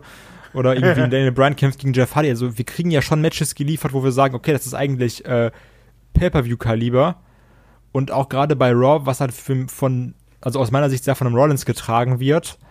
Ähm, ich sag mal, die beiden Sachen ist immer so, es kommt darauf an, worauf du dich konzentrierst. Du kannst dich auf die schönen Sachen konzentrieren und sagen, ach, das, was ich so unwichtig finde, das, das skippe ich eben. Aber du kannst auch sagen, oh ja, und da war wieder das Segment und man, das ist aber kacke und wieder ein Diven Tech Match und wieder ein Six Man Match oder sowas. Die Diven, ey. Ach ja, Women's bla bla. Das war aber echt ein super Blow gerade. Ja. Ach, ganz ehrlich, Alter, Mandy Rose ist einfach eins zu eins Steven-Ära. Kannst du mir sagen, was du willst. Genauso Shaggy wie würde da widersprechen. Das ist einfach das scheiße. Ist das ist einfach scheiße. Und ähm, ja, von Denk daher. Nicht in Extrem ist einfach scheiße. Ja. Also wie gesagt, ist halt abhängig davon, auf was du dich konzentrierst, finde ich. Ja, ich glaube, wir sind ja eh heute so ein bisschen auf dem, auf dem Mittelweg-Podcast hier. Ich glaube auch, ich fand, ich fand SmackDown jetzt zuletzt auch echt nicht schlecht. Ich fand das absolut okay. Ich fand Raw, da stimme ich leider Tobi zu. Ich fand Raw die letzten Wochen wirklich richtig scheiße. Also, hat mir überhaupt nicht gefallen und fand es sehr langweilig. Und das ja, war halt echt. ideenlos, das ist das Ja. so ein bisschen das Problem. Und ähm, um nur ganz kurz, das ist ja immer dieses, wenn du sagst, okay, wir haben irgendein äh, Pay-Per-View und da ist dann vielleicht ein Fatal Four Way, dann hast du einmal A gegen B, C gegen D, A gegen D das und das so über vier Wochen. Und das ist dieses, und dann nochmal ein Tag-Team-Match. Und das ist so, ja, wow, das macht ihr wirklich vor jedem Multiman-Match. Das ist super kacke. Ja, aber jetzt mal ganz ehrlich, also das heißt, wird schlechter gemacht, als es ist. Es ist halt wirklich die Frage, ähm, was ist für dich an der Show wichtig? Wenn du halt zum Beispiel sagst, mir sind halt die Matches wichtig, dass da halt gute bei sind, kann man sagen, ja, da wird es schlechter gemacht, als es ist. Aber ich persönlich, ich finde das WWE-Produkt aktuell wirklich richtig grottig. Und zwar nicht wegen den Matches an sich, sondern einfach, WWE hat halt etwas gemacht, was ich äh, nicht möchte. Ich möchte bei den Weeklies eine Sache haben, die auch bei normalen Serien der Fall ist, dass ich Bock drauf habe und dass ich wissen möchte, wie es weitergeht. Und momentan ist es bei der WWE so, da kann ich halt den Chris verstehen, der hat gesagt hat, ich schaue es mir momentan jetzt nicht mehr an. Es ist absolut belanglos. Also ich habe auch kein Mal in den letzten Wochen das Gefühl gehabt bei mir, oh nein, jetzt hast du das verpasst, jetzt musst du das schnell nachholen oder sonst was, sondern einfach nur, ja, schaust dir an, damit du irgendwie auf dem Laufenden bist, aber interessiert oder wirklich gepackt hat mich halt nichts davon. Und das ist halt für mich der Anspruch, den ich bei den Weeklies halt irgendwie habe, dass es halt vorangeht. Und momentan kommt es mir halt vor, als wenn da echt ein kleiner Schimpanse die äh, Sachen schreibt und immer dasselbe macht. ist ein bisschen Zeitüberbrückung gefühlt irgendwie. Ja. Genau, es ist halt, es wiederholt sich, es ist belanglos und es führt halt kaum irgendwo hin. Oder dass du halt sagst, ja, da steckt halt jetzt bei den und den Sachen echt der große Plan dahinter und man will die Leute so und so an den Fernseher oder an den Bildschirm äh, bannen. Das fehlt mir komplett. Also SmackDown und, und War sind für mich zurzeit so niedrig vom Status her, dass ich auch wenn ich das vergesse zu gucken, es teilweise erst nach ein paar Tagen merkt, also, ach ja, das war ja noch. Und fr früher, äh, früher hört sich wieder an, ja, der alte Mann redet, äh, es, es gab halt auch Zeiten, wo es bei der WWE anders war, dass es halt wirklich so war, ey, geil, morgen ist Montag, da ist ja War, habe ich voll Bock drauf. Und das ist es gerade gar nicht mehr. Und deswegen finde ich halt das WWE-Produkt schlecht und finde auch nicht, dass es zu schlecht gemacht wird. Ja, also mir fehlt halt auch so ein bisschen das Emotionalisieren fehlt. Es gibt nicht mal irgendwie ein Segment, wo man sagt, das, das muss man jetzt gesehen haben. Weißt du, wir kriegen das ja auch mit, wir schreiben ja auch untereinander und normalerweise gibt's dann, wenn was Geiles passiert, dann kommt irgendwie so, hast du das gesehen, hast du das gesehen? Aber es passiert momentan nicht. Ich glaube, es war jetzt auch lange schon nicht mehr so ruhig in unserer Gruppe wie derzeit, weil einfach WWE so vor sich hin dümpelt und irgendwie ist halt alles irgendwie da. Ich finde, das ist auch alles, da ist auch, sag mal so, 80 Prozent von den Sachen, die WWE zeigt, sind so okay. So, das wabert halt so vor sich hin, das tut niemandem weh, das begeistert aber auch nicht so richtig. Und ich glaube, das ist eben das Problem, weshalb man auch sagen kann, ja, es ist vielleicht auch, es ist vielleicht, es wird vielleicht schlechter gemacht, als es ist, aber es ist trotzdem belanglos. Also ich glaube, dass, dass Tobi und Niklaus, die könnten wahrscheinlich eine gute Diskussion führen, aber es ist trotzdem so, dass eben einfach vieles da so 0815 ist und wie David auch schon gerade gesagt hat, so, man hat derzeit gibt es wenige Gründe, wirklich äh, begeistert von, äh, von, von WWE zu sein. Also der emotionalisiert nix. Also, Da ist kein Charakter dabei. Klar, ich sehe gerne Seth Rollins, weil ich der, ich finde den, das ist momentan eine der wenigen Figuren, die man gut aufbaut. Klar, das geht, glaube ich, gerade Kai, glaube ich, geht's genauso. Aber mm, ich will da doch mehr von haben. Ich will da sitzen und will sagen, jetzt, jetzt will ich Braun Strowman sehen, weil der macht das und das. Und dann will ich den sehen, weil der macht irgendwie andere coole Sachen. Und das schafft WWE eben nicht, sondern, wie du gerade gesagt hast, das ist Zeitspiel derzeit. Und ich das Gefühl, das liegt eben daran, dass WWE zum einen noch diese bekackte Greatest Rumble Ever Geschichte hinterherhängt, was mir auch als Fan so ein bisschen hinterherhängt hinkt noch immer. Und dann eben, dass man jetzt schon wieder so mit Hinblick auf den SummerSlam so ein bisschen auf Zeit spielt und die Sachen so ein bisschen zieht. Und Money in the Bank, wie hat gerade äh, Kai richtig gesagt, ist halt nach dem Baukasten aufgebaut worden einfach. Und das ist traurig. Ähm, und Tobi fragt auch noch, äh, warum wird seit geraumer Zeit eigentlich gefühlt in jeder Raw- und Smackdown-Ausgabe mit Essen gespielt? Finde ich auch ganz furchtbar. Ja, ich habe jetzt auch letztens drüber nachgedacht, warum man das macht. Ich weiß es nicht. Ich finde es grauenhaft, diese Das Essensschlacht. ist Vince-Humor, glaube ich. Ja, das er glaub ich auch. Damals, das hat er damals schon ganz oft immer gehabt und auch ähm, findet ihr auch immer ganz lustig sowas. Das, Ja. das weiß man ja von der Attitude-Zeit und auch später immer wieder in Segmenten. Ich glaube, das ist einfach seine Art von Humor. Ja, ich glaube auch. Also ich weiß gar nicht. Kai, hast du dazu irgendwie was zu sagen? Ja, also wie, genau das, was David gesagt hat. Ich glaube, das Ja. ist einfach wirklich so eine Sache, wo, wo sich einer Backstage denkt, Das ist schon sehr witzig, wenn ich das jetzt mache. Naja, ich find's auch grauenhaft. Es- Das ist auch sowas, das kann man halt mal machen, aber dann auch kurz, aber so war es halt auch furchtbar. Äh, Lord Helmchen fragt, äh, findet ihr es auch frech, dass John Cena und Nikki Bella wieder zusammen sind, David? Ich wusste gar nicht, dass sie wieder zusammen sind. ähm, ganz ehrlich, interessiert mich nicht. Ja. Weil das ist beides, äh, das, das fühlt sich auch nicht für mich immer so extrem echt an. Das sind schon beides absolute Profis und ähm, wer die Beziehung so ausschlachtet, äh, wurscht. Ja, genau das. Ich finde das auch überhaupt nicht interessant, wer mit wem zusammen ist. Äh, Kai, altes Gossip Girl, wie ist das denn bei dir? Also wenn es jetzt wirklich nur für Promo war für Total Bellas, ist das schon somit das Erbärmlichste, was man machen kann. Ja, aber interessiert dich sowas? Ähm, na, also ich finde es immer so zu interessant zu wissen, so, was, Big Cass und Carmella sind zusammen, aber das passt doch gar nicht, weil die ist halb so groß wie er. Oder irgendwie, ah, Ty Dillinger ist mit Peyton Royce oder wie andere heißt zusammen. Das ist ja auch geil, also es ist einfach so, ja, ist halt interessant zu wissen, mehr aber auch nicht. Das ist halt so wie wenn ich, das ist halt so wie wenn ich mal google, wie alt ist überhaupt Wrestler XY. Einfach so, ah, okay, krass, der ist erst so und so alt, oder oh, guck mal, der ist schon so und so alt. Also genauso interessiert mich das. Also ich oute mich jetzt mal. Ich bin nicht nur Fan von Dirty Dancing, sondern ich fand auch zum Beispiel Toad Divas total toll. Und ich, ich suche die ganze Zeit ein Network, wo es die nächsten Staffeln gibt, aber die gibt's halt da leider nicht. Oh, das ist traurig.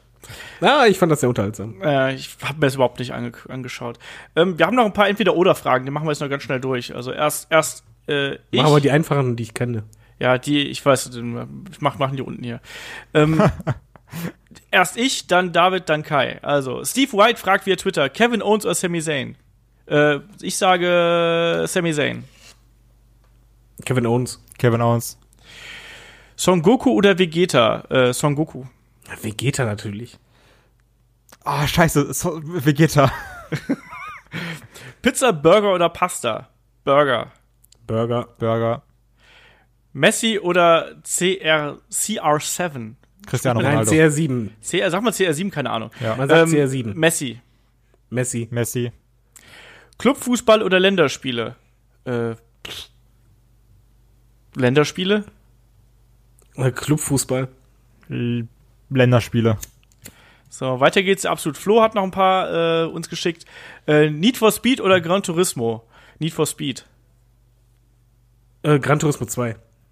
Nicht was Nicht um zwei. Es geht um die Ja, aber die, die, die Serie ist mittlerweile genauso Banane wie Need for Speed, deswegen sage ich Gran Turismo 2. Kai, was hast du gesagt? Need for Speed. Okay. Äh, Jackie Chan oder Jet Li? Ähm, Jet Li.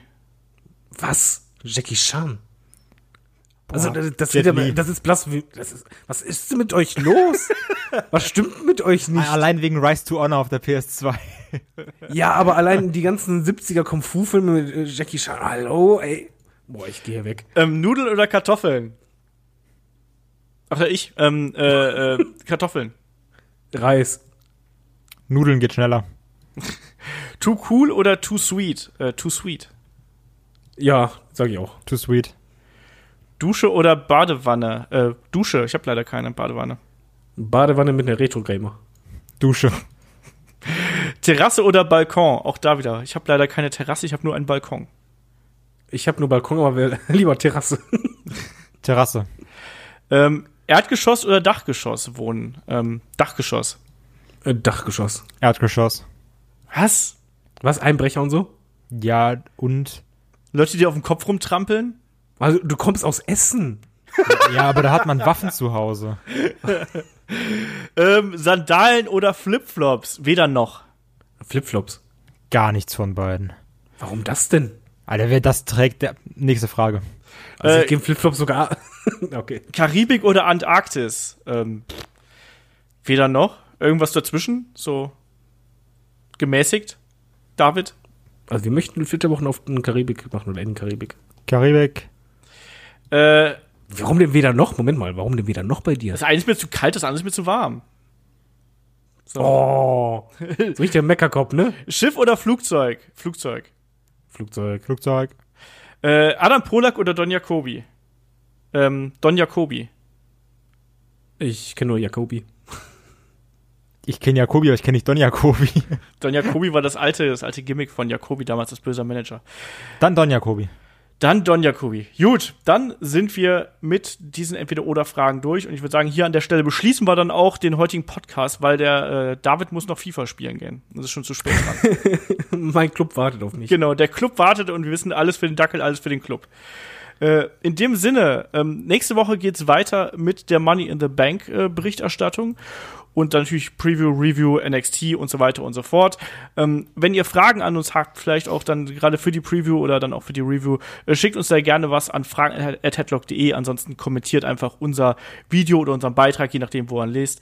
Ähm, wir freuen uns da über jegliches Feedback. Ansonsten gibt's natürlich noch Steady und Patreon, wo ihr uns unterstützen könnt. Dafür gibt's dann auch jede Menge Podcasts. Und so, jetzt habe ich genug geredet für heute. Ähm, ich bin raus und wir hören uns beim nächsten Mal. Mach's gut. Tschüss. Tschüss.